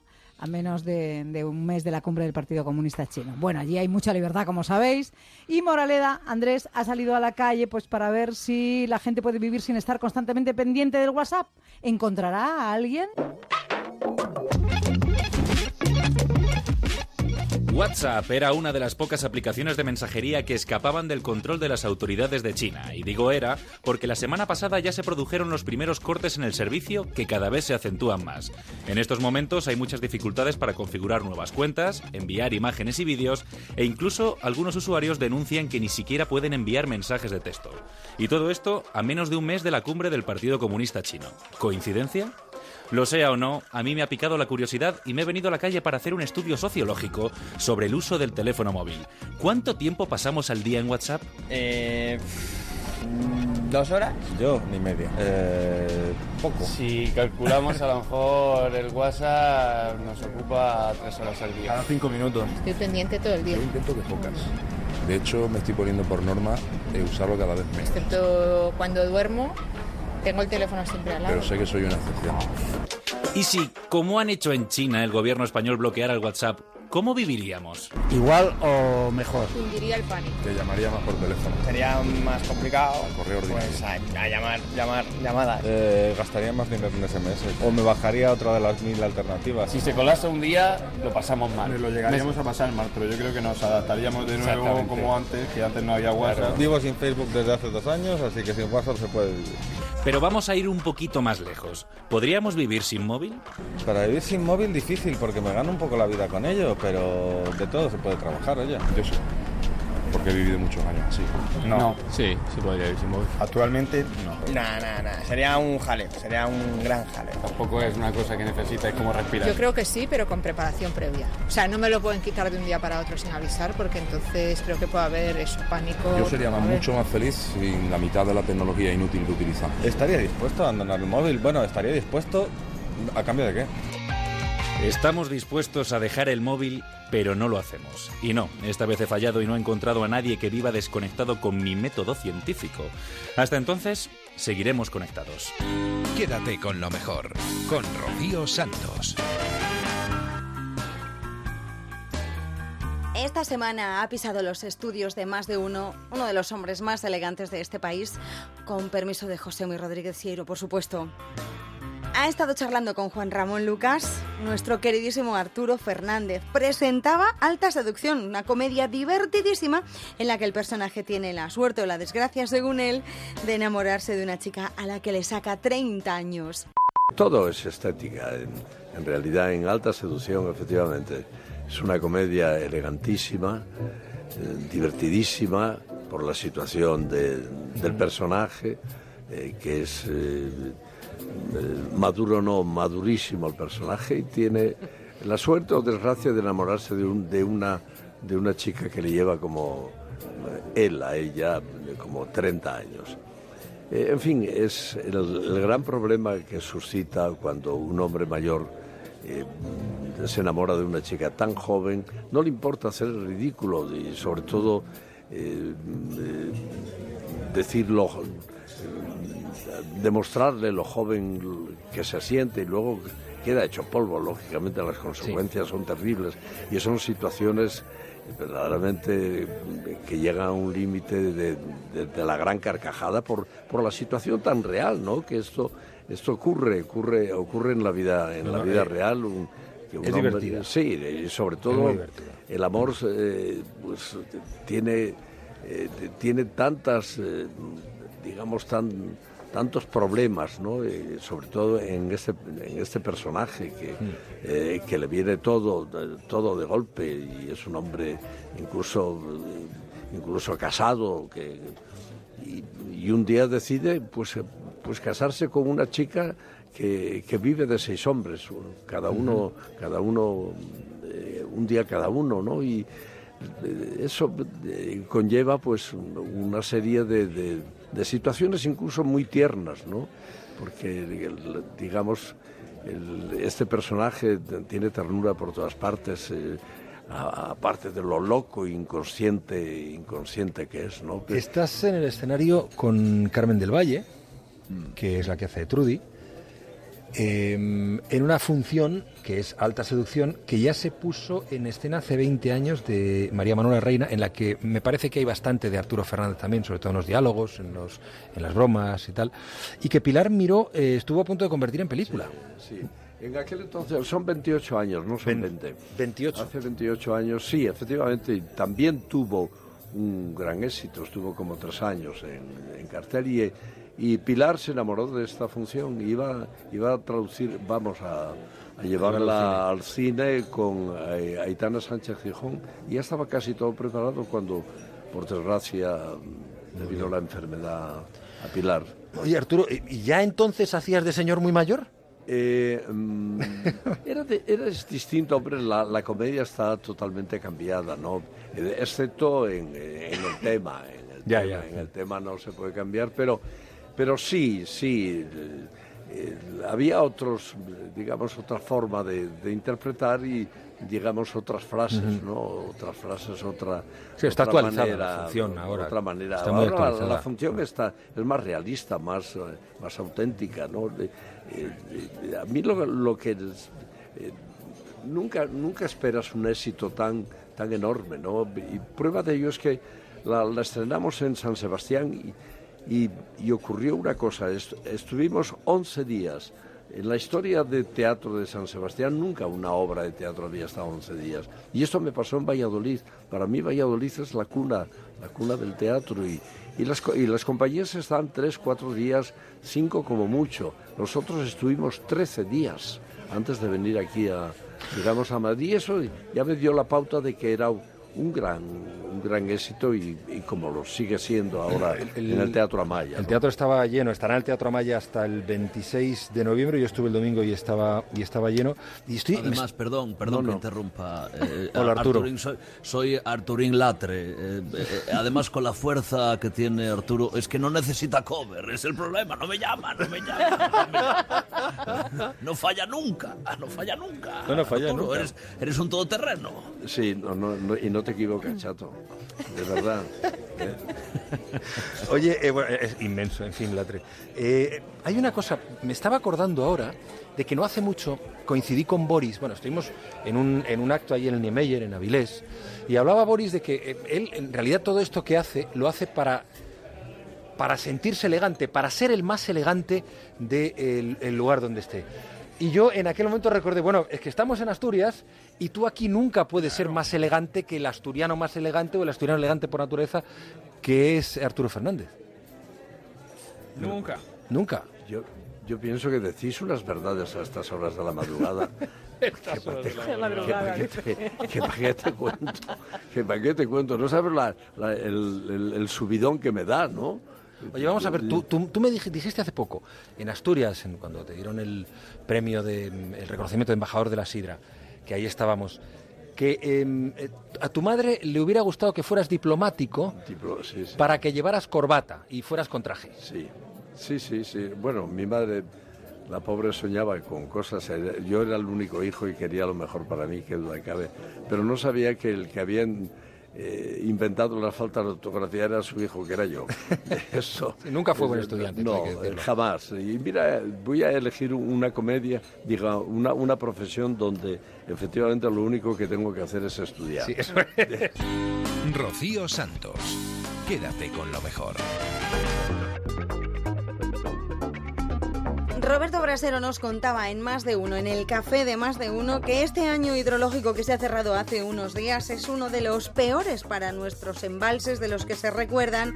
Y además nos hablaba de que en 1957, a primeros de octubre, finales de septiembre, nevaba en Madrid. Hoy es un día significado porque es el día en el que acaba el año, el que acaba el año para los embalses. Sabes que los embalses, el ejercicio que contabiliza nuestras reservas de agua, no sigue el año natural, no empieza no el 1 sabía, de enero no y acaba el 31. Que es como el año chino o algo parecido, ¿cómo es eso? Es el año de los embalses, Cañita, porque empieza el 1 de octubre y termina el 30 de septiembre. Y hoy, los martes, se publica el dato de los embalses y hoy conoceremos el de la semana pasada, es decir, el de los últimos días de septiembre. Por lo tanto, hoy cuando el Ministerio de Agricultura y Medio Ambiente, a través del Boletín Hidrológico, publique el dato de hoy, será el último dato del año. No habrá sorpresas, ¿no? Me temo. No, va a ser un año malo, uno de los malos. Y lo malo es por partida doble, Juanra. Uno, porque venimos encadenando ya este el cuarto consecutivo. ¿Cuarto año consecutivo? Sí, de una situación... descenso? Sí, de descenso sobre además la... Y y este ya, y es malo porque estamos ya por debajo de la media de los últimos 10 años. O sea, yo creo que van a publicar un dato eh, si no va a rondar el 39%, incluso se puede quedar por debajo, 38,9, 38,8, es decir, casi parece que tienen fiebre los embalses. Madre mía. Bueno, pues sí, efectivamente, porque desde el 2006 no teníamos un año tan bajo. Es decir, quien haya tenido un niño de nuestros oyentes que tenga 11 años, su niño no ha conocido un año en el que los embalses, nuestras reservas de aguas a fecha de hoy, el último día del año, estén tan bajas como las que tenemos. Y mala noticia también, porque la perspectiva por delante no es nada O sea, no va a llover en positiva. breve. No va a llover en breve. Seguimos con esta situación en la que las lluvias de octubre que tenían que llegar en esta fecha, que octubre es un mes que, insistimos, es lluvioso, que solamente con que llueva en el mes ya tenemos el 12% de lo del todo el año. Bueno, pues en octubre, hasta mediados como poco, que es donde llegamos con cierta fiabilidad, no se ven lluvias destacables que puedan ayudar a paliar esta situación. Así que agua, desde luego se necesita, como dice la canción, que llueva, que llueva, que es lo que toca. De todas formas, mira, yo me quedo con ese dato, que das 39% más o menos la media, pero es que hay muchas cuencas que están muy por debajo. ¿eh? O sea, yo, cuando vas a Asturias, pasas por, vas por, por, eh, por la autopista a Pajares, pasas por el embalse Barrios de Luna, está por debajo del 10%. Es que da una pena verlo. Sí. Y hay muchos sitios donde eh, se siguen, siguen apareciendo pueblos. Sí, eh, son las imágenes que nos está dejando este periodo y, y claro, no es raro porque te recuerdan a, a imágenes de otros años, ¿verdad? Porque lo hemos vivido, efectivamente, lo hemos vivido, pero no siempre. Hay años buenos en los que estamos por encima y hay años en los que se encadenan, como este, dos, tres consecutivos de bajas precipitaciones, por ejemplo, que no solo es el, el caso que nos ocupa, pero en el que me ocupa a mí sí, hablar de lo que ha llovido y este año pues ha llovido menos de lo que correspondería. Si suele llover 670 litros por metro cuadrado, nos vamos a quedar en 515, pero el año pasado 586 y el anterior 584 y el anterior 522. Hay que remontarse a 2013. Yo te diría, Juanra, que estamos bebiendo de lo que llovió en el 2013 todavía Madre mía. y que dejó un buen año y de ahí vamos tirando. Bueno, vamos a ver y vamos a confiar que llegue un noviembre lluvioso como parece que sí puede ser y que ese sí ayude porque desde luego octubre ya casi lo podemos descontar. O sea, hay un resquicio para la esperanza de que mm, llueva en noviembre y esto se equilibre un poco. De todas formas, hay bastante daño hecho. ¿eh? Sí, hay Si mucho déficit. Tres años seguidos de Efectivamente. descenso. Con un mes no solo se va a equilibrar, pero sí puede ser un mes bueno de los que ayuden a, a levantar un poquito la cosa. Pero tú dices, Barrio de Luna de las imágenes, efectivamente el León. O otros tantos, porque dentro de cada cuenca, o sea, dentro del panorama nacional, tienes la cuenca del Duero al 32%, o sea, el 30, un tercio de lo que podía albergar o menos. Y la de Guadalquivir, que también es grande, igual al 33%. Y dentro de esas cuencas, pues grandes embalses que te dejan esta situación lamentable que tú acabas de definir muy bien. Sí, Y luego de Qué repente se pone a llover y parece que se acaba el mundo, que, que unos chaparrones y todo inundado, ¿eh? A Mm. ver si... Pues eso también tenemos ejemplos en, en la esta historia. época, en esta época, era época en la que se salía, se sacaba a los santos para pedir que dejara de llover. Efectivamente. Nos tenemos que remontar en nuestro viaje de la historia a un siglo que a mí me gusta mucho, que es el siglo XVII. Bueno, un poquito antes también, el XVI. En el siglo XVI y XVII, lo normal en octubre era sacar el santo en procesión, pero no para pedir que llueva, como algunos están pidiendo ya, sino al revés, para que se calmasen los cielos y dejase de llover. Y hacían las rogativas pro serenitate, porque era tanta el agua que estaba cayendo que generaba inundaciones y aguaceros. Y era ahora, en el mes de octubre. Te pongo tres ejemplos. Pro serenitate se llamaba. Pro serenitate. Tres ejemplos para irnos a la historia. He buscado tres que acaben en siete. 1517, el año del aguaducho por las numerosas riadas provocadas por las lluvias en Valencia. Estuvo lloviendo 32 días seguidos a comienzos de octubre y ya metido noviembre. 32 días seguidos de lluvias. Y luego me he ido hasta Murcia para, en el siglo XVII, 100 años, ¿vale? En 30 tuvieron inundaciones en octubre. pero es Yo- que- Yo recuerdo que salían las balsas por la calle. Me acuerdo perfectamente. Unas mojaduras terribles. Es lo, lo bueno de contar con una memoria privilegiada. Pero a lo mejor se acuerda don Arturo, que le tengo aquí al lado, y a lo mejor estaba aquí, tal día como hoy, de hace no tanto. Bueno, era un chavalín, de hace justo 60 años, porque el 2 de octubre, es decir, un día como el de ayer, de 1957, ¿sabéis qué ocurrió? Nevó en Madrid. No me digas. Y hoy se levantaban los madrileños con nieve en sus tejados. Se estaba derritiendo ya porque fue una nevada muy prematura. De hecho, sale en las efemérides como la nevada más prematura en Madrid, un 2 de octubre de 1957. Quédate con lo mejor en Onda Cero. Con la dulzura que le caracteriza y ese toque de inocencia, Mónica Carrillo visita los viernes el café de más de uno. Está charlando con Juan Ramón Lucas y nos cuenta algunos de sus pensamientos y de sus preocupaciones. Y el viernes pasado reflexionaba sobre el avance y la evolución de uno mismo. Así vengo hoy, con ganas de largarme, de dejarlo todo, los cambios de humor, las salidas de tono, alejarme de los miedos, de los que gritan que viene el lobo.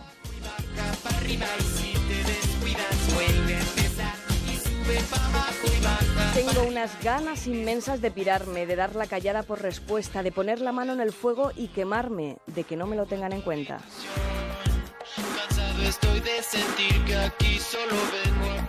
Estoy harta de los dimes y diretes, de los que traen y nunca te van a llevar, de apretar el cuchillo entre los dientes, de no saber si reír o llorar.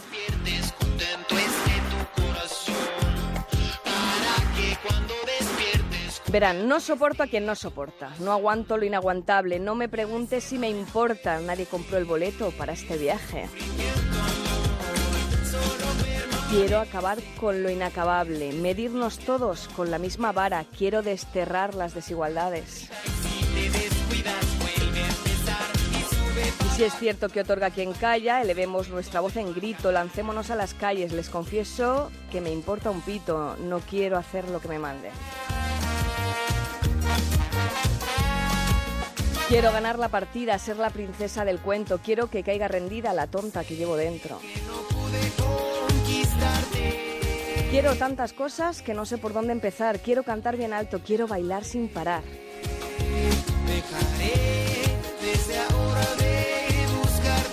Voy a decirles algo, he venido a confesar, entreguen propuestas de diálogo, ya veremos qué excusa nos vienen a dar.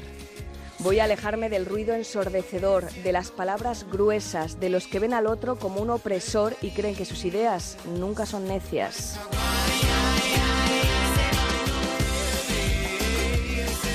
En fin, que llego con la mirada de lejos. He venido en son de paz. Seguro que los más viejos saben de lo que voy a hablar. Voy a decirles algo que no he podido evitar. Quiero poner fin a la intransigencia, quiero respeto, quiero que no me vuelvan a enfrentar, quiero acostarme tranquila y estarlo aún más al despertar. De todo eso y mucho más, yo me quiero independizar.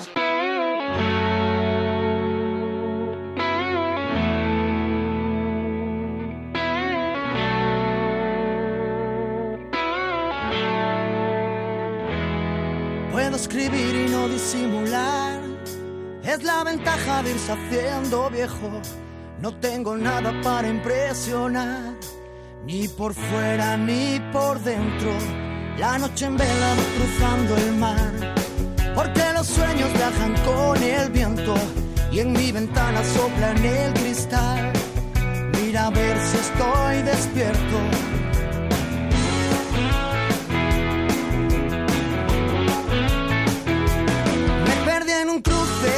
De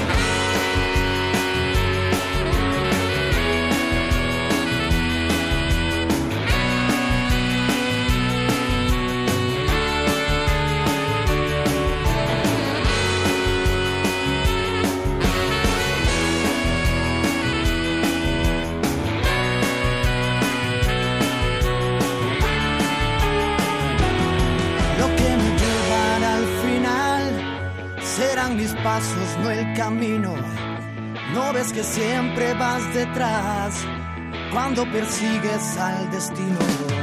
Siempre la mano y no el puñal. Nunca es lo que pudo haber sido. No es porque digas la verdad, es porque nunca me has mentido. No voy a sentirme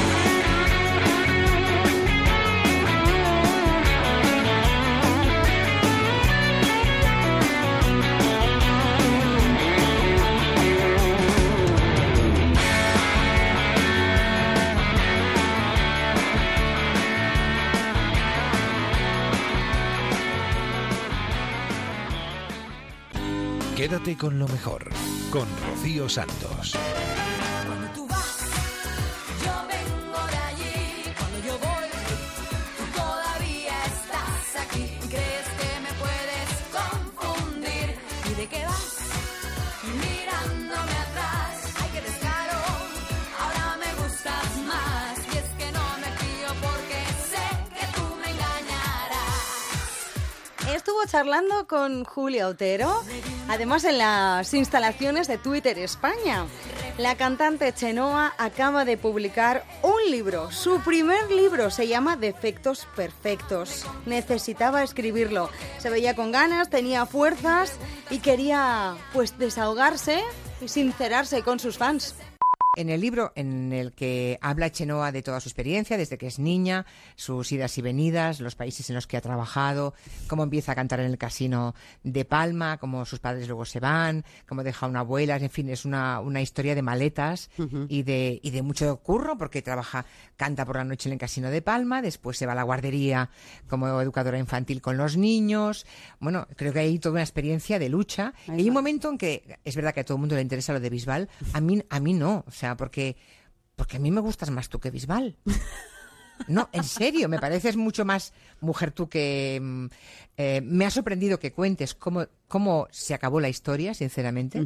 Lo sé. Me parece de una mezquindad enorme.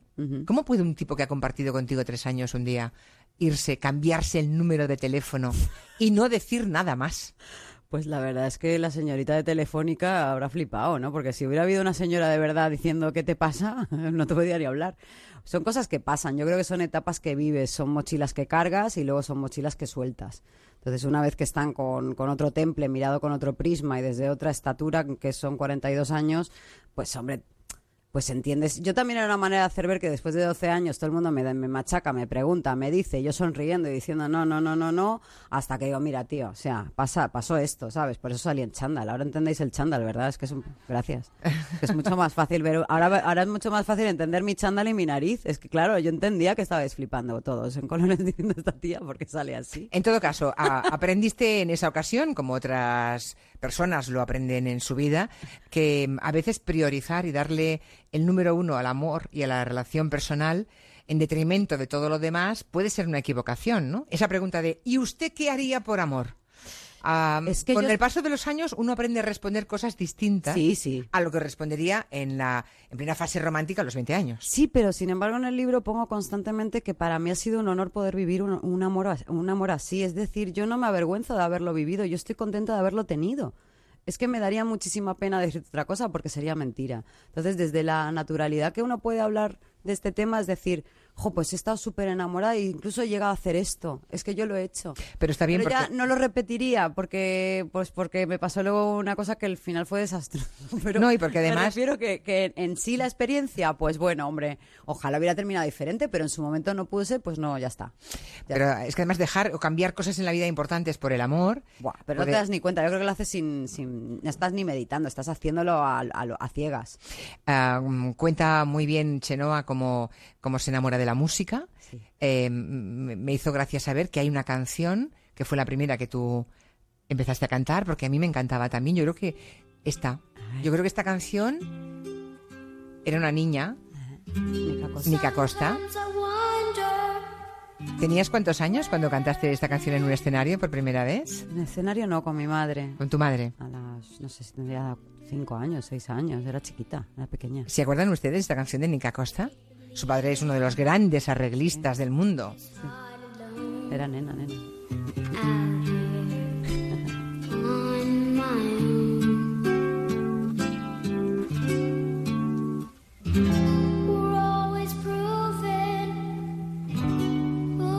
Es una canción muy dramática, pero muy me gusta mucho. Bonita.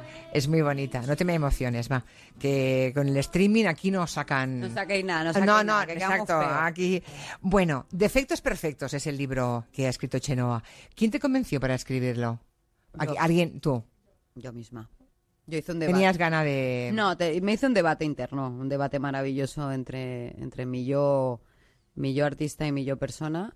Y me vi con la fuerza, ¿no? Con las ganas y con la. quizás con, con la naturaleza y la naturalidad de poder contar cosas. Cosas que me apetecía contar, sin más. Hay una Antes me han preguntado por qué lo has escrito, digo, porque, porque quiero. Hay una cita, va, va por la segunda edición ya. Sí, sí. Por cierto, salió ayer y ya llevas Sí, mm, eso, dos eso ediciones. yo como Bueno. no sé, como soy nueva, pues no me he enterado, pero me ha dicho que es muy bueno. Hay una frase con la que, una cita con la que, de Hugh Prater, con la que abres el libro, que dice, hay un tiempo para dejar que sucedan las cosas y un tiempo para hacer que las cosas sucedan. Estás en la segunda fase. Sí. O sea, al final uno es dueño de, de lo que escoge, de los noes que da en la vida, Y de definen a veces más que los síes, ¿no? Sí, y de provocar, y de provocar cosas, de provocarlas, de, de, de seguir curioseando, de no perder esa frescura, de, de seguir sobre todo provocando momentos. Yo provoco momentos, esto es provocar un momento para mí. Yo provoco abismos, provoco vértigos o miedos o cosas. Las provoco porque me gusta al final pues enfrentarme a todo. Tú eres modelo para, para muchas jóvenes. Tienes. Yo he visto pocos clubs de fans tan organizados y tan apasionados como los que tú tienes. Lo he visto siempre que has venido a la radio a hablar de un disco y de este libro o con cualquier otra, por cualquier otra razón. Como pues tu gente te sigue, te adora. Eh, a veces sobrevivir a tanto amor no es fácil, ¿eh? No, y responsabilizarte de él. Claro, por eso Eh, digo. Sí, yo creo que hay que estar muy, muy atento a, a- a la, a la autenticidad en todos los aspectos, buenos y malos. Es decir, no quiero que solo conozcan, pues por esos defectos perfectos viene un poco también por ahí. No quiero que solo conozcan la- el mundo de color, ¿no? O el, o el brilli brilli que a veces pongo, ¿no? Que he puesto en algún capítulo, el brilli brilli.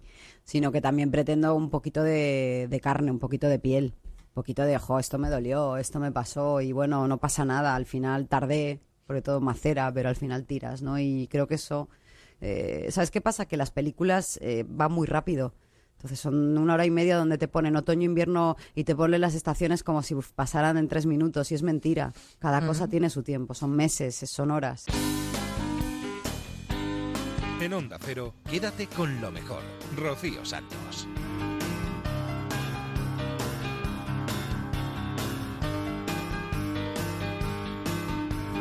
Dos horas estupendas que hemos pasado aquí en Quédate con lo mejor en Onda Cero, repasando lo mejor que ha pasado por esta casa los últimos días.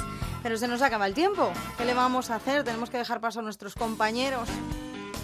Ya sabéis que podéis encontrarnos en ondacero.es, en las aplicaciones para el móvil y la tablet, que son totalmente gratuitas, os las descargáis y además podéis descargaros los podcasts con los programas al completo. Antes de irme y de deciros hasta la semana que viene, os voy a dejar con el Somos Humanos, con los gazapos de Julia en la onda. Y recordad que os espero la madrugada del viernes al sábado, a eso de las 4, 3 en Canarias. Que seáis felices, adiós. El hashtag que pueden usar, no, aquí pone Julia en la onda, no, este no es el hashtag. El que deben usar es Hello en Twitter. ¿Cómo, cómo no, no? Hello en Twitter. Esto no es así. En Twitter. Así es, así es. En Twitter no. No, señor. No, no, no, no. Estoy haciendo votos para que Quintanilla no sufra el viernes en el Somos Humanos. ¡Seguro! Gelo es el origen de todo. Twitter es el nexo. Y los ratoncitos que diría Monegal. Bienvenida, señorita. Somos los que cada tarde a las 4. No, no. Cada tarde a las 4. Perdón, las 3. Perdóname, soy una tonta. Joder, voy al Somos. ¿Acertó? Perdón. Joder, perdón. Joder, perdón. Joder. Deja ya de joder. Nos unimos a la magia de la radio. Ha sido la niña más bonita que he amamantado. El nombre de este programa en alemán sería Ay, ay, ay, ay, ay. Julia auf der Welle. Olé tus cojones. No, no eso. Ole tu coño. Sí, yo creo que lo he pronunciado bastante bien. Bueno, bien. Por una razón. Porque ¿Por qué? ¿Por qué? Pac-Man. ¿Quién? Pac-Man. Pac-Man. Pac-Man. Lo que hace es darme, además del nombre, bien escrito en correcto alemán, me da la transcripción fonética. Mira si es buena persona. Así que yo creo que le he ido bien. Julia auf der Welle. ¡Te ha hecho daño! No, no me he hecho daño. Pero estaba a punto. ¿Podrías decirme la hora que es? Se nos ha parado el reloj. Son las 5 y 22 minutos, una y 23. Una... Las tres, ¿eh? Las 3. Muy bien. Ay, ay, sí, ay. las 5, digo, las 3. ¿Qué hora? Las 15 horas y 23 minutos, una hora menos en Canarias. No marques las horas. Son las 5, digo las 5. Porque voy a enloquecer. Dale. Tranquila, mujer, tranquila. Las 3 y 39. Y no pasa nada, mujer. Ahora atención que voy a imitar a Gloria Serra. ¡No! ¡Por Dios! ¡No! Hemos estado en las cloacas del humor. Muy bien. ¿Qué está intentando hacer Nuria Torreblanca? Allí vemos a los tres cómicos. ¿A quién intenta imitar? A Gloria Serra. Siempre he sido rubia con el pelo largo. Tramando sus bromas con total impunidad. ¿Qué le pasa en la boca? Bueno, te ha quedado un poco Sylvester Stallone. ¿No siente las piernas? Tramando sus bromas. ¿En personas de investigación? Ahora atención que voy a imitar a Gloria Serra. ¡Páralo, Paul! ¡Páralo, Paul! ¿Qué más me sale? Toda la razón tienes. Pero qué divertido es hacer de Gloria Serra. Fuera de la sala. Bájenle a calabozo. Bueno, El Pazo de Meiras, la residencia de la familia del dictador en, en Sada, ha reabierto sus puertas desde el viernes, pero solo a un cen- centenar de... ¿Qué dice? A un cen- centenar de... ¿El qué? A un cen- centenar... Que cómo Podemos suele usar estos sistemas, pues que les asesora... sa- Pues que les asesora... sa- Asesora. Y yo me pregunto... Usted pregunta lo que quiera. Y yo me pregunto... ¡Calla! El informe anual de nulidades, separaciones y divorcios que publica eh, el INE. Es curioso que donde más disoluciones se produjeron fue en Comunidad Valenciana y Cataluña. Eh, Aquí está la fue- gente muy separatista. ¿Eh? Aquí está la gente muy separatista. Chiste, chiste, malo, malo, es un horror. Es que no he podido evitarlo. Es muy graciosa. Eduardo de Vicente nos plantea unas cuantas películas, entre ellas una que mm, se llama Madre. ¡Madre! Hola, soy Edu. Escogí el peor día para dejar de beber. ¡Madre! Escogí un mal día para dejar los tranquilizantes. Hombre, yo, yo la llamo así porque... Porque me da ¡Madre! Vale. Elegí un mal día para dejar de oler pegamento. ¿Y cómo veis a Pablo Landaluce, nuestro nuevo componente del equipo y en el gabinete? Pues fíjate, al principio lo encontré feo. Hombre, por favor. Espera, espera, espera un momento, espera Bueno, un momento. ¡Espérate! Me pasa a mí por preguntarle algo a Juan.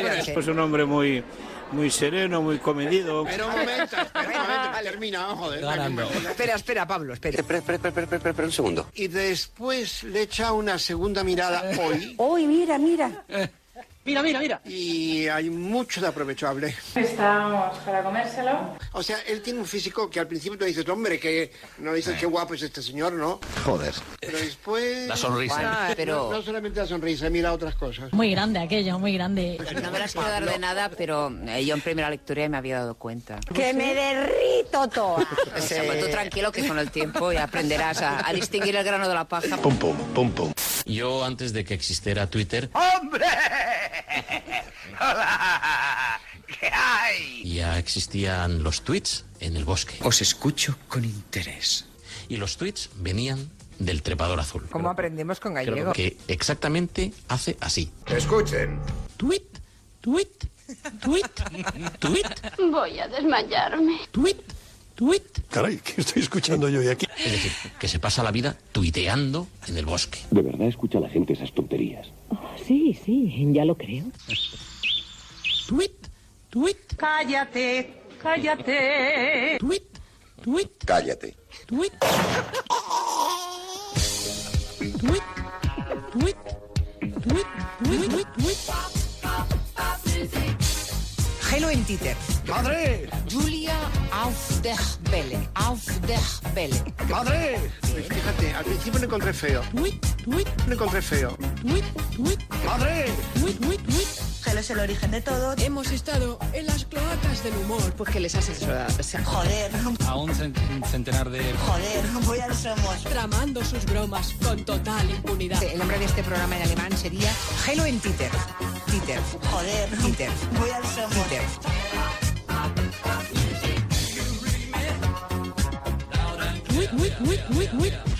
¿Y qué somos? Señoras en bragas y sujetador. No, hija, no. ¿Qué somos? Hello en Twitter. En alemán sería Julia auf der Belle. Somos humanos. Quédate con lo mejor, con Rocío Santos. Oh yeah, I remember this song. Uh-huh. It gave us a lot of inspiration to stay in school, and we're very glad that Sam Cooke decided to record it, because we used to sing it. He sang it like this. Don't know much about history. Don't know much biology. Don't know much about science book. Don't know much about the French I. But I do know that I love you. And I know that if you love me too, what a wonderful world this would be.